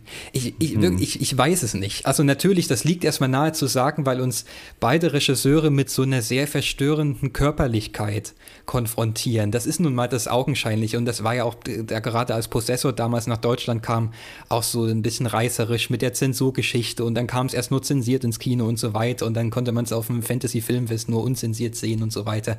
Also das hatte dann noch so einen skandalösen Ruf, wenn man auch wusste, das wird also sehr körperlich, sehr, sehr brutal, sehr gewalttätig und man hat vielleicht auch so dieses, dieses ekelhafte, erwartet und dann in einen Topf geworfen. Und das würde ich vielleicht sagen, ich finde David Cronenberg ekelhafter in dem Sinne wieder, also ja, so dieses, dieses Organische in der Technik gesucht wird und umgekehrt und beide Sphären, die da so verschmelzen.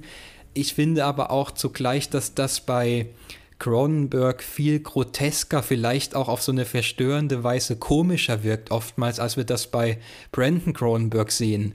Hier bei Brandon habe ich oftmals das Gefühl, dass da das Verstörende auch vor allem daraus resultiert, wie künstlich es auch aussieht teilweise. Also es ist einerseits so hypernaturalistisch, weil er dann auch mit praktischen Effekten die ganze Zeit arbeitet und das eben zum Beispiel nicht computeranimiert und trotzdem wirkt das in diesen einerseits bei Prozessor sehr farbgewaltigen und psychedelischen Bildern wie so ein Fremdkörper, und es wirkt auch so ein bisschen als Fremdkörper in diesen sehr entsättigten und blassen und auf Distanz haltenden Bildern von Infinity Pool, dass wir uns die ganze Zeit fragen, naja, ist das jetzt, ist der Körper wirklich das authentische, in Anführungszeichen, das echte, das uns der Regisseur, der irgendwie sagen will, also das finde ich doch sehr bemerkenswert, aber ja, also vielleicht eint diese beiden auch, dass sie eben versuchen, so sehr existenzialistische, sehr anthropologische Grundfragestellungen, aber vielleicht auch ganz konkrete spätmoderne Lebenswirklichkeiten, auch so systemische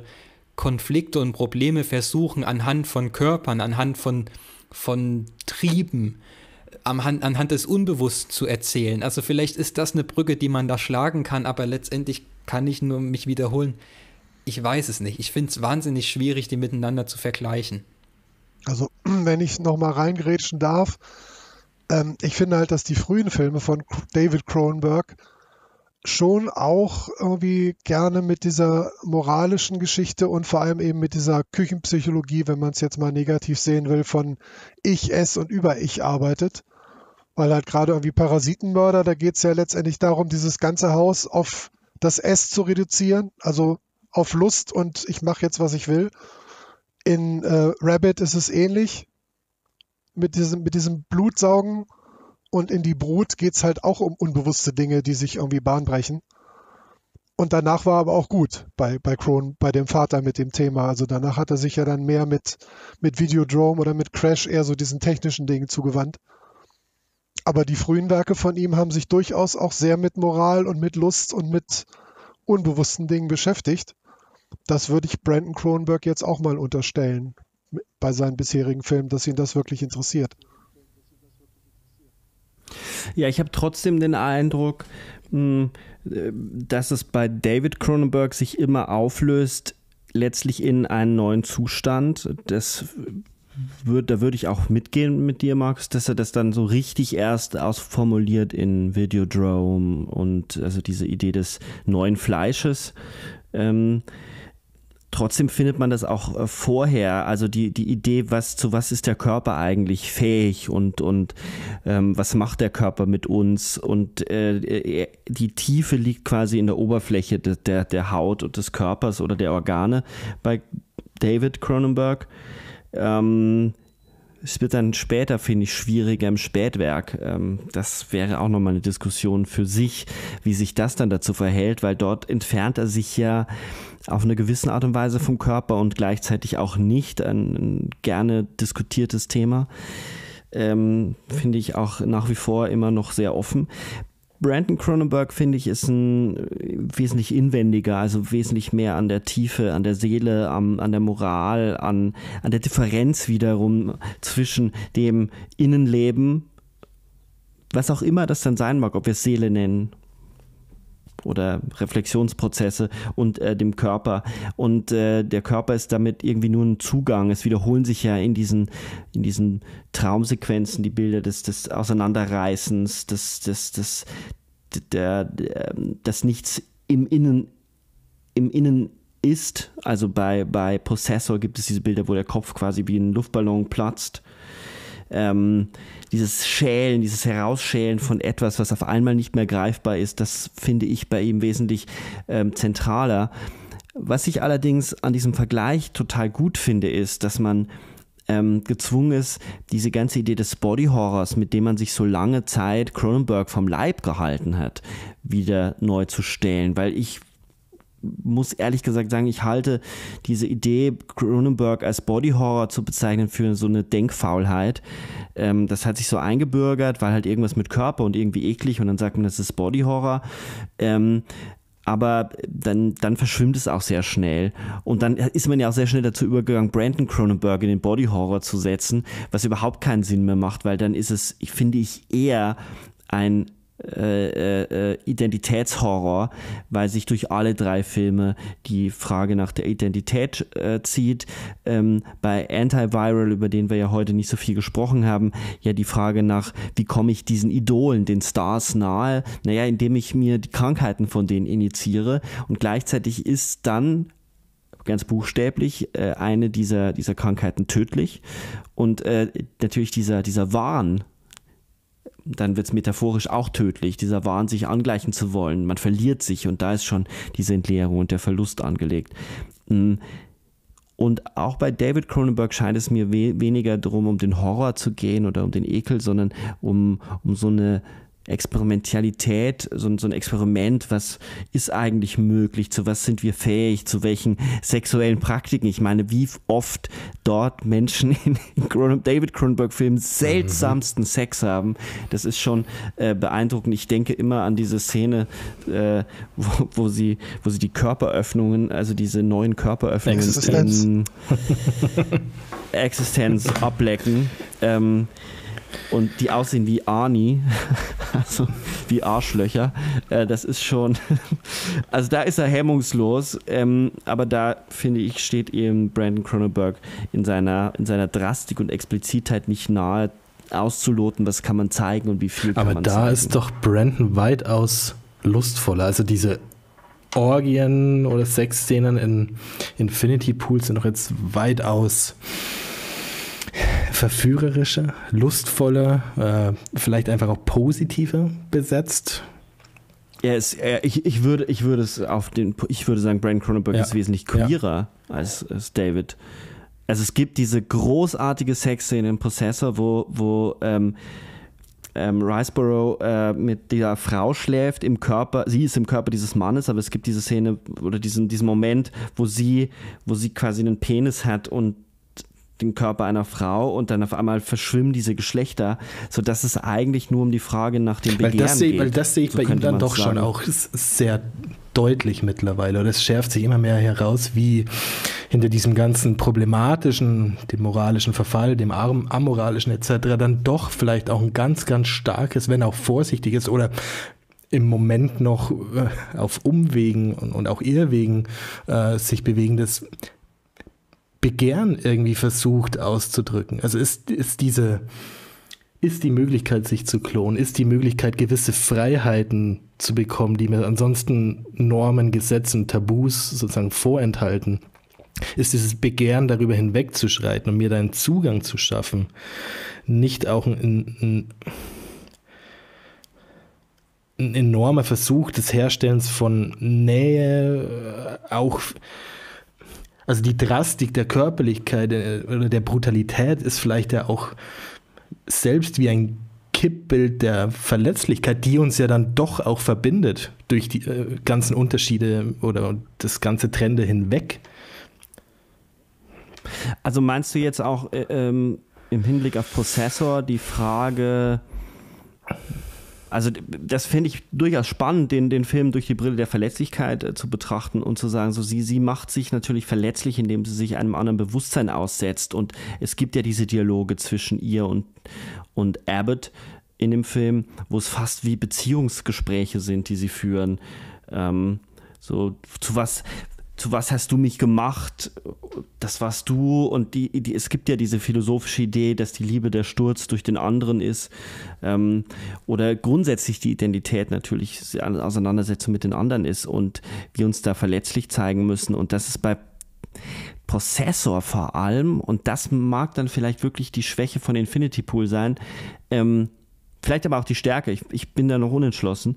Aber äh, definitiv bei Possessor die Stärke ist, dass er doch ein sehr, sehr zarter Film ist, obwohl er so brutal ist. Es ist vielleicht nicht auch Infinity Pool dann doch irgendwie auf diese komische verdrehte Art irgendwie auch zart. Weil, zunächst ist ja diese Möglichkeit des Klonens und Freikaufens etwas, was mir einen Zugang zu Rausch, zu Sex, zu Gewalt, zu Lust bringt. Letztendlich trifft diese Gewalt mich selbst, indem sich James selbst tötet. Ähm, also er verletzt sich ja selbst. Also diese Gewalt ist nicht einseitig. Gewalt ist nicht nur was, was nur den anderen betrifft, sondern sie betrifft immer auch mich.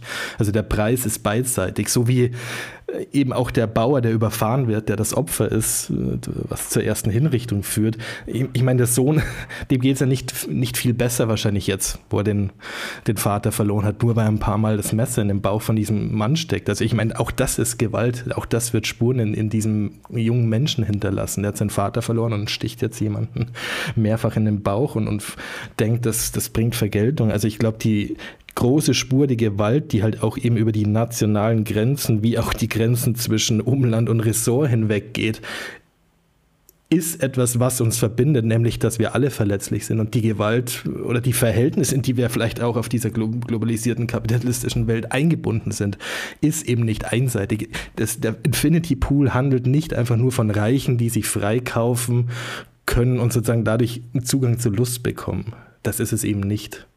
Auch die sind äh, zu einem gewissen Punkt vielleicht auch leidende. Vielleicht mag der Preis sein, dass ich abspalten muss, dass ich das nur im Urlaub mache und zurückgehe, diese Erinnerung mit ins normale Leben ziehe. Vielleicht ist der andere Preis, dass ich äh, nicht mal mehr zur Abreise fähig bin und an diesem Ort bleibe, wie James. Also ich, ich glaube, hier wird schon auch ganz viel, also hier geht schon viel in Richtung Verletzlichkeit, Zartheit durch den Filter der Gewalt. Ähm, ich würde da nicht mitgehen und das zärtlich nennen. Ich tue mich da wahnsinnig schwer damit. Ich würde sofort bei Possessor mitgehen, den als zärtlich zu, äh, zu beschreiben, weil auch, also auch diese, diese bittere Pointe der Alternativlosigkeit zum Schluss und wie hoffnungslos das eigentlich zu Ende geführt wird und äh, auch inwiefern er dann eben nicht in diese Falle tappt, so die Familie als Hort des Echten und der Zuflucht irgendwie zu inszenieren, sondern dass auch die Familie sich wörtlich in dieses, also auch schon in dieses Schlachtfeld sich verwandelt hat im Grunde genommen, dass uns systemisch da vorgeführt wird.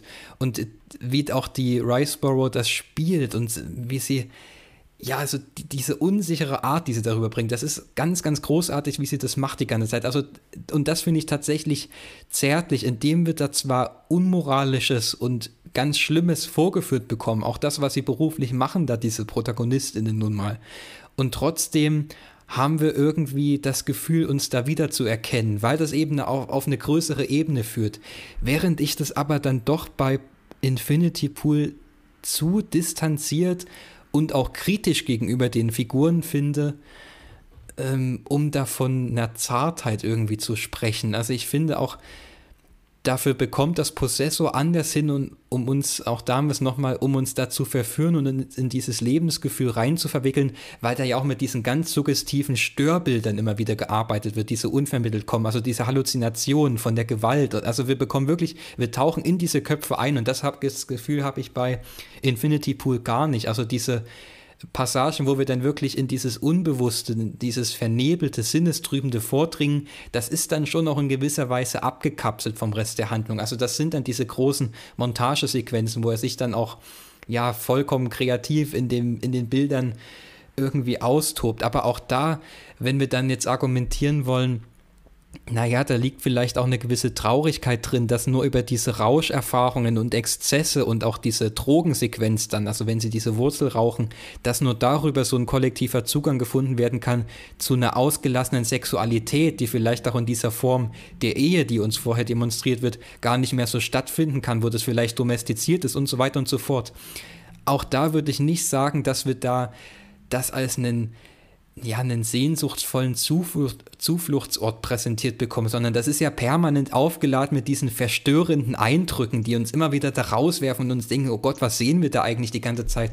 Also ich glaube nicht, dass es ihm darum geht, eine Zartheit ins ich, vorzuführen. Ich, ich, ich, glaube auch nicht, dass es ums Vorführen einer Zartheit geht, sondern es geht darum, dass ich, ich glaube, der der Ruf oder der Schrei, der verzweifelte Schrei nach einer Zartheit des Infinity Pool stärker, weil die sie gar nicht mehr da ist.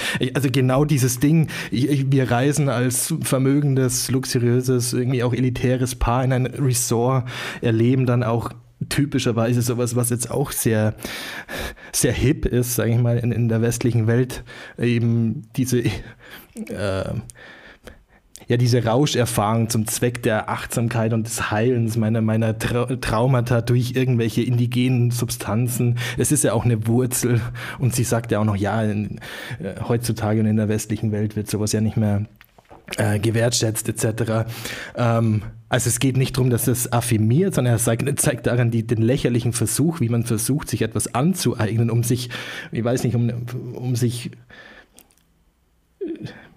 um sich mit einem Trip oder mehreren Trips, die man auch in so einem, weiß nicht, so ein Ayahuasca-Iboga-Retreat irgendwie zwei Wochen mal gönnt, versuchen die ganze westliche Krise in einem, die in einem schlummert. Um, um ja. wieder bei sich, um wieder also bei sich anzukommen, ja. Hm.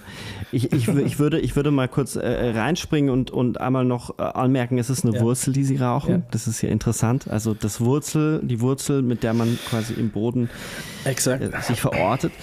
Ähm, darüber könnte man nachdenken und ich, ich verstehe schon, was du hinaus willst, Benny. Es ist so eine ex negativo äh, Behandlung der Zärtlichkeit, also die, die, die, die Abhängigkeit von den anderen wird ins Negative gekehrt und ähm, es führt zu einer Entleerung, ähm, von der wir ja schon ganz am Anfang gesprochen haben. Ähm, weil ich finde, dass ähm, wir wahnsinnig viele Punkte gehoben haben in dem Gespräch, über die man, glaube ich, nochmal intensiv nachdenken muss. Ähm, würde ich fast in unsere Runde hier äh, ins zum Ende hinführen. Ähm, ja, ich wollte dich gerade reinholen. Ich wollte dich gerade reinholen. Ähm, einmal, indem ich dir sowieso die, die letzte, äh, also ich wollte quasi noch eine letzte Frage stellen und wollte dir aber eben nochmal die Möglichkeit geben, jetzt äh, nochmal reinzugehen, weil du hast ja nicht den Vortrag Ich weiß jetzt gelassen. auch gar nicht, ob das so viel im Moment äh, noch weiterhilft. Also was, was mir halt auffällt bei Raus damit. Bei beiden Filmen ist, wenn ich die jetzt mal runterbreche, so auf das sag mal in einem oder zwei Sätzen, worum es geht. Dann finde ich die sehr ähnlich. Weil ich kann bei beiden wirklich gut sagen, äh, wenn ich ungestraft tun könnte, was ich wollte, was würde ich tun, tun und was macht das mit mir? Und ich finde, die Fragen beantworten beide Filme. Und natürlich ist der, der neuere, der Infinity Pool, finde ich, der hat mehr Verästelung. Der ist der, der reifere Film, wenn man so will, weil er mehr Themen noch einbindet. Vielleicht zu viel, wenn ich Yannicks Reaktion gerade richtig sehe. Ähm, aber ich finde, dass der tatsächlich mehr Themen verhandelt als Possessor. Aber in der, in der Grundrichtung finde ich, sind die, die nicht unähnlich. Wäre dann die Antwort nicht, äh, was ist der Preis, den ich dafür bezahlen muss? Naja, ich muss erstmal immer einen Preis dafür bezahlen. Das heißt, es gibt gar keine ja. Freiheit, keine das Schuldfreiheit. Das würde auch bedeuten, dass ähm, Cronenberg ähm, sehr moralische Filme dreht. Das finde ich äh, für die fürs Hauptgespräch, für die Hauptrunde einen sehr guten Schluss, Markus. Äh, sehr moralische moralische Filme. Mir wurde nämlich äh, ich habe die Kritik für, für Zeit Online geschrieben und ähm, da haben sich wahnsinnig viele Leute darüber aufgeregt und ein, ein Kommentar war sogar, ich, ich sei abgestumpft, weil ich äh, die Gewalt in dem Film lobe. äh, insofern ähm, weiß ich nicht, vielleicht hört er das ja. Der, ich weiß auch, ich kenne kenn ihn nicht, ich kenne seinen Namen nicht, es sind ja nur Kürzel. Ähm, David Cronenberg dreht moralische Filme. ähm, es klang einmal schon an. Es ist eine äh, Frage, die ich eigentlich ungern stelle in dem Falle, aber ähm, ergibt sie sich so ein bisschen aus dem Thema und aus äh, unserem Protagonisten Brandon Cronenberg. Ähm, und zwar ist auffällig zwischen ähm, seinem ersten Film, seinem ersten Langspielfilm Antiviral und seinem ähm, zweiten Film liegen mehrere Jahre, acht Jahre. Äh, ich gucke nochmal nach, genau. Antiviral war 2012 und Possessor war 2020. Jetzt folgt dann doch der dritte Film ein bisschen schneller. Geht es weiter mit Brandon Cronenberg? Er ist jetzt bei Universal angekommen. Können wir von dem noch mehr erwarten? Ist er für euch auch so jemand, den ihr in so einer Kategorie sehen würdet wie eine äh, Julia Ducournau, also die Regisseurin von Titan und äh, Raw? Also ist das einer, mit dem noch zu rechnen sein wird, der so weitermachen wird? Ähm, oder werden wir wieder sehr lange warten müssen, weil es doch sehr, sehr schwierig, also ehrlich gesagt, um es vielleicht nochmal von der Seite zu, zu, zu wenden oder umzuwenden, es ist schon ein Wunder, dass Universal diesen Film gemacht hat ähm, und dass dieser Film so erscheint, wie er scheint, weil er geht keinen Kompromiss ein, er ist nicht gefällig, er ist sehr, sehr unterkühlt und auf Abstand gehalten.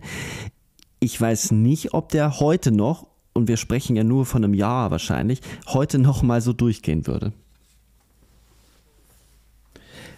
Ja, ich rede gar nicht von der Darstellung von Gewalt, sondern ich rede wirklich von der Art und Weise, ähm, wie, wie, schräg, wie, wie unterkühlt. Also, was man ja auch bei Titanen findet oder bei manchen, äh, bei, bei so ein paar anderen Leuten noch. Ähm,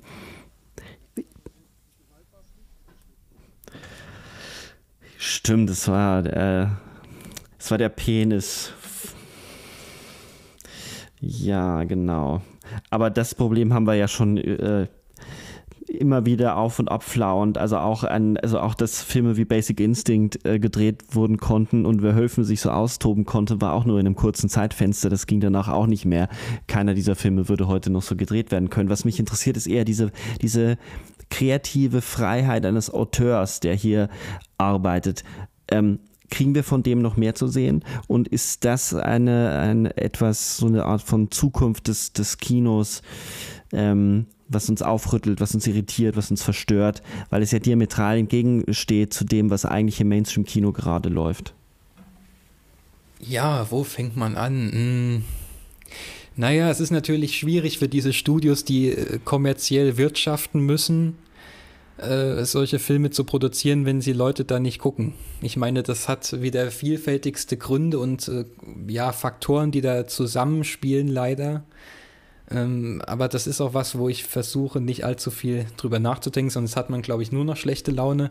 Ich glaube absolut, dass man von dem noch viel zu hören und zu sehen bekommt. Ich meine, so wie ich jetzt aus Interviews auch rausgelesen habe, war ja tatsächlich diese lange Pause dazwischen in erster Linie daraus, darin begründet, dass es eben wahnsinnig schwer ist für ihn, also einerseits Finanzierung zu bekommen dann eben und er meinte auch, dass es schwierig war, teilweise einen Cast zusammenzustellen für seine Projekte und das dann aber Possessor und Infinity Pool fast zeitnah im Grunde genommen entstanden sind und auch schon vor vielen Jahren dann äh, ja so vorangegangen sind. Ich glaube, das ist so ein Regisseur, der hat ganz viele Ideen und so halbfertiges Skript in der Schublade liegen, könnte ich mir vorstellen. Das ist auch so, wenn man jetzt von diesen ja jungen Wilden, sag ich mal, ausgeht, also auch so ein Ari Aster, der das ja auch von sich behauptet, dass er also zig Drehbücher in der Schublade zu Hause hat, unterschiedlichster Genre, äh, die wir dann jetzt zu sehen bekommen. Aber auch da ist ja das, dasselbe Phänomen. Der hat jetzt diesen Bo is Afraid gemacht, der also ja doch sehr kontrovers aufgenommen wurde. Da darf man jetzt also gespannt sein. Also das scheint jetzt so der, der dritte Film bei beiden Regisseuren so schwierig zu sein, äh, wie es jetzt weitergeht. Aber ich verorte den absolut in so einer Julia Ducournau-Richtung, in so einem aktuellen Kino, das sich auf eine sehr spannende und auch radikale ästhetische Weise mit Identitätsfragen auseinandersetzt, auch im deutschen Raum. Also ich bin ja großer Fan von Axiom gewesen letztes Jahr und dieses Jahr von Aus meiner Haut von den Schadbrüdern. Gerade der Film ist sehr vergleichbar mit Infinity Pool, finde ich. Das hat ja auch so dieses selbe Szenario. Also äh, Leute reisen in den Urlaub auf diese Insel, um den Körper zu tauschen, um sich selbst im Grunde genommen von außen zu erleben, in einer anderen Hülle zu erleben.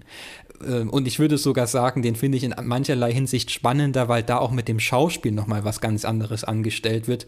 Die Ebene vermisse ich in Infinity Pool so ein bisschen, aber lange Rede, kurzer Sinn ja, ich denke, da werden wir noch einiges zu sehen bekommen und ich glaube, der hat noch viele spannende Ideen. Und selbst wenn er bei diesem Themengebiet bleibt und sich weiter wiederholt, ich würde ihm zutrauen, dass das so einer ist, der das immer wieder neu umkreisen kann und vielleicht auch spezifizieren kann und mit leichten Verschiebungen doch nochmal auf eine spannende Art und Weise äh, ja, uns inszenieren und vorführen kann. Ich mache es kürzer. Ich glaube auch, da wird definitiv mehr kommen. Ich hoffe es auch. Also ich würde mich freuen, von dem noch ganz viele Filme zu sehen zu bekommen. Und gleichzeitig würde ich auch noch mal kurz anmerken wollen, dass, dass es dann schon auch teilweise verwunderlich ist, wie schnell, wie oberflächlich oder wie undifferenziert man dann so einen außergewöhnlichen Film in höchstgewöhnlichen Zeiten auch abwatscht, so im großen Durchschnitt. Also ob, ob einem der gefällt, das mal dahingestellt. Ist, natürlich kann von mir aus dann eine Geschmacksfrage sein oder auch nicht, aber äh, hier ist doch jemand, der definitiv über Dinge nachdenkt, der auch filmisch über die Dinge nachdenkt. Und da muss man doch einfach nur gespannt sein und sich über jeden weiteren Film von so einem, ja, doch noch jungen Künstler ähm, freuen.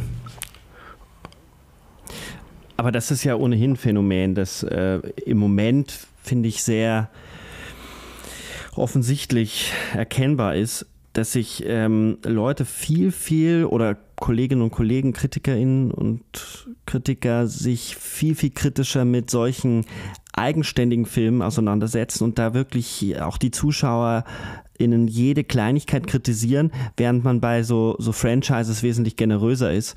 Ähm, da finde ich, muss drüber äh, reflektiert werden. Also, ähm, wo man bei so manchen Marvel-Filmen oder äh, Superhelden-Filmen sehr, sehr freigebig ist mit Logiklöchern oder so, ja, das ist halt die Welt, so funktioniert die, ist man dann bei anderen Filmen dann immer sehr, sehr streng ähm, und verwirft die. Ähm, das wäre das eine. Und ähm, bevor ich, äh, bevor Markus äh, gleich noch ähm, seine, seine, das letzte Wort hat, wollte ich noch äh, anfügen. Das ist mir nämlich heute aufgefallen. Ich, ich bin nicht ganz so optimistisch. Also ich hoffe sehr, dass mehr von ihm kommt. Ich hoffe auch, dass äh, von Juliette Ducournau oder dass auch irgendwie in Ty West mit dieser, mit dieser äh, Schaffenslust so weitermacht, weil ich den da auch dazu zählen würde mit seinen brillanten Ex und seinem noch brillanteren Pearl. Ähm, aber wenn ein Film wie Bones and All, den ich für das war für mich der Film des letzten Jahres, äh, nicht mal äh, in Deutschland von Warner auf Blu-ray und DVD herausgebracht wird, sondern einfach nur noch im Stream erscheint, dann wird die Luft schon sehr, sehr dünn, weil das sind genau diese, diese mittelbudgetierten Arthouse-Filme, die auch dieses Geld brauchen, um so auszusehen, wie Bones and All ausgesehen hat. Jetzt hat äh, erreicht Brandon Cronenberg dieses äh, ähm, Budget noch nicht, aber die Luft wird auf jeden Fall eng, weil ähm, ja, wir werden abwarten. Und zumal ich auch sagen muss, dass halt äh, die, die, ich war schon sehr enttäuscht auf die Reaktion zu Titan. Man hatte ja gehofft, dass Titan durch den Gewinn der Goldenen Palme irgendwie mehr Aufmerksamkeit bekommt. Das war dann doch relativ schnell dahin. Und auch dort hat sich gezeigt, dass die Leute im Nachhinein super, super kritisch mit diesem Film sind und den dann doch immer, immer rummäkeln und sagen, ja, aber der ist dann und oh, das geht nicht auf und das funktioniert nicht. Ähm, ein bisschen mehr Offenheit, Sachen hinzunehmen, dass sich RegisseurInnen was dabei denken, wenn sie gewisse Dinge so anlegen, wie sie anlegen, würde mir äh, schon gefallen. Das äh, auch im Hinblick auf ähm, äh, Wolfgang M. Schmidt, wenn er zuhört, äh, die milchigen Bilder, glaube ich, sind beabsichtigt und sind kein äh, Makel des Films, sondern eher eine Stärke, eine formal-ästhetische Stärke. Aber dass man da natürlich ide ideologiekritisch erstmal nicht so schnell rankommt an den Film, scheint mir auch klar zu sein. Markus, wie sieht es bei dir aus? Ähm, Esther, ähm, Cronenberg, äh, was, was erwartest du? Eggers, genau. Auch, ein Film, der, der ja eher ähm, dann doch durchgerauscht also ist. Es gibt schon äh, so ein paar, finde ich. Äh, ja, ja, also ähm, einmal kann ich dich am Ende vielleicht ein bisschen glücklich machen. Laut Internet arbeitet Brandon Cronenberg gerade an einer Miniserie eines J.G. Ballard-Romans. Und ich muss sagen, thematisch wohnt der zumindest nebenan zu, zu dem, was. ja, was, definitiv. Und er ist schon wieder, und er ist schon wieder nah bei seinem Vater. Also soll, soll eine. Ist denn bekannt, äh, welcher Roman? Äh, Supercan. Nein, den, den kenne ich sagt mir nicht. auch nichts, ah, okay. aber also da ist er angeblich dran. Das heißt, es wird auf jeden Fall noch was von ihm kommen. Und ich glaube auch nicht, dass der, der verschwindet. Also ich meine, es gibt so Labels wie, wie A24, die sich halt trauen, solche Filme zu machen mit Leuten wie Esther oder Eggers und vielleicht auch demnächst mal Cronenberg, man weiß es nicht. Ähm, und die scheinen ja gut dazustehen im Moment. Also die produzieren ja eher mehr statt weniger. Ob das eine gute Idee ist, müssen andere sagen, aber da scheint es jetzt nicht so zu sein, dass die kurz vor der Pleite stehen bei A24. Ähm, und das ist ja quasi so eine Garantie, dass solche Filme weiter entstehen werden. Und ich glaube auch, dass sich Universal, Warner und wie sie alle heißen, weiterhin solche Filme leisten, weil es könnte ja mal ein richtiger Skandal dabei rauskommen, weswegen die Leute dann ins Kino rennen. Also auch wenn die das nur unter reinen finanziellen Gesichtspunkten sehen und möglicherweise mit der künstlerischen Vision überhaupt nichts am Hut haben, haben sie immer die Chance, dass so ein Knaller dabei rauskommt, über den alle sprechen und der dann sein Geld verdient. Ob du das jetzt schön findest, ist eine andere Frage, aber naja, sagen wir mal so, der Penis in Infinity Pool hat jetzt mal keinen Skandal ausgelöst, der wurde einfach rausgeschnitten. ähm, und mit anderen Filmen wie mit dem äh, äh, hochprämierten Film A Thousand and One äh, geht Universal ja auch relativ harsh um. Also ähm, es hätte um ein Haar nicht mal eine Presseverführung in Köln gegeben für diesen Film jetzt. Ähm, das heißt, es ist noch nicht ausgemacht, aber ich sehe den, ich sehe deinen Punkt. Äh, entscheidend könnte natürlich sein, was der Esther-Film macht. Ich mochte ihn ja nicht so gerne, aber darüber werden wir sicherlich auch bald nochmal reden können. Ähm, trotzdem wünsche ich äh, dem Film nur das Beste, weil er immer noch kreativer ist als vieles andere da draußen. Und dem das gleiche gilt für Brandon Cronenberg. Ähm, was Janik ja so wunderbar auf den Punkt gebracht hat, selbst wenn er sich zum hundertsten Mal mit der Identität auseinandersetzt, ähm, ist es wahrscheinlich immer noch spannender als vieles andere da draußen. Mir hat es wahnsinnig viel Spaß gemacht. Ich habe auch ehrlich gesagt wahnsinnig viele neue Gedanken, die ich mitnehme. Und dafür will ich euch dreien äh, Danke sagen. Sehr gerne, danke auch. Und so könnten wir verbleiben. Und äh, den Zuhörerinnen und Zuhörern da draußen empfehlen, sich nochmal in das Werk äh, von Brandon Cronenberg zu vergraben. Ein nochmaliges Anschauen von Possessor ist immer lohnenswert. Man entdeckt äh, ganz viele tolle Dinge. Als letzte Anekdote nämlich, mit der gehen wir raus. Ich habe heute den Film nochmal angeguckt und auf dem äh, Bettkasten, also auf dem, auf dem äh, Schränkchen neben dem Bett äh, liegen Bücher. Ähm, und äh, das ist mir vorher nicht aufgefallen und ich habe sie dann abfotografiert. Und das fand ich dann schon bemerkenswert, dass äh, diese Bücher, das heißt, ähm, ähm, jetzt muss ich kurz das Foto hochladen, damit ich die Titel auch äh, lesen kann. Das erste Buch heißt Popcorn, das zweite Buch heißt The Sorceress, das dritte heißt Divided by Devices und das vierte heißt Suicide Plug for Hand Fun. In dem Sinne, fröhliche Neusichtung und bis bald bei den Projektionen. Tschüss. Ciao. Ciao, ciao.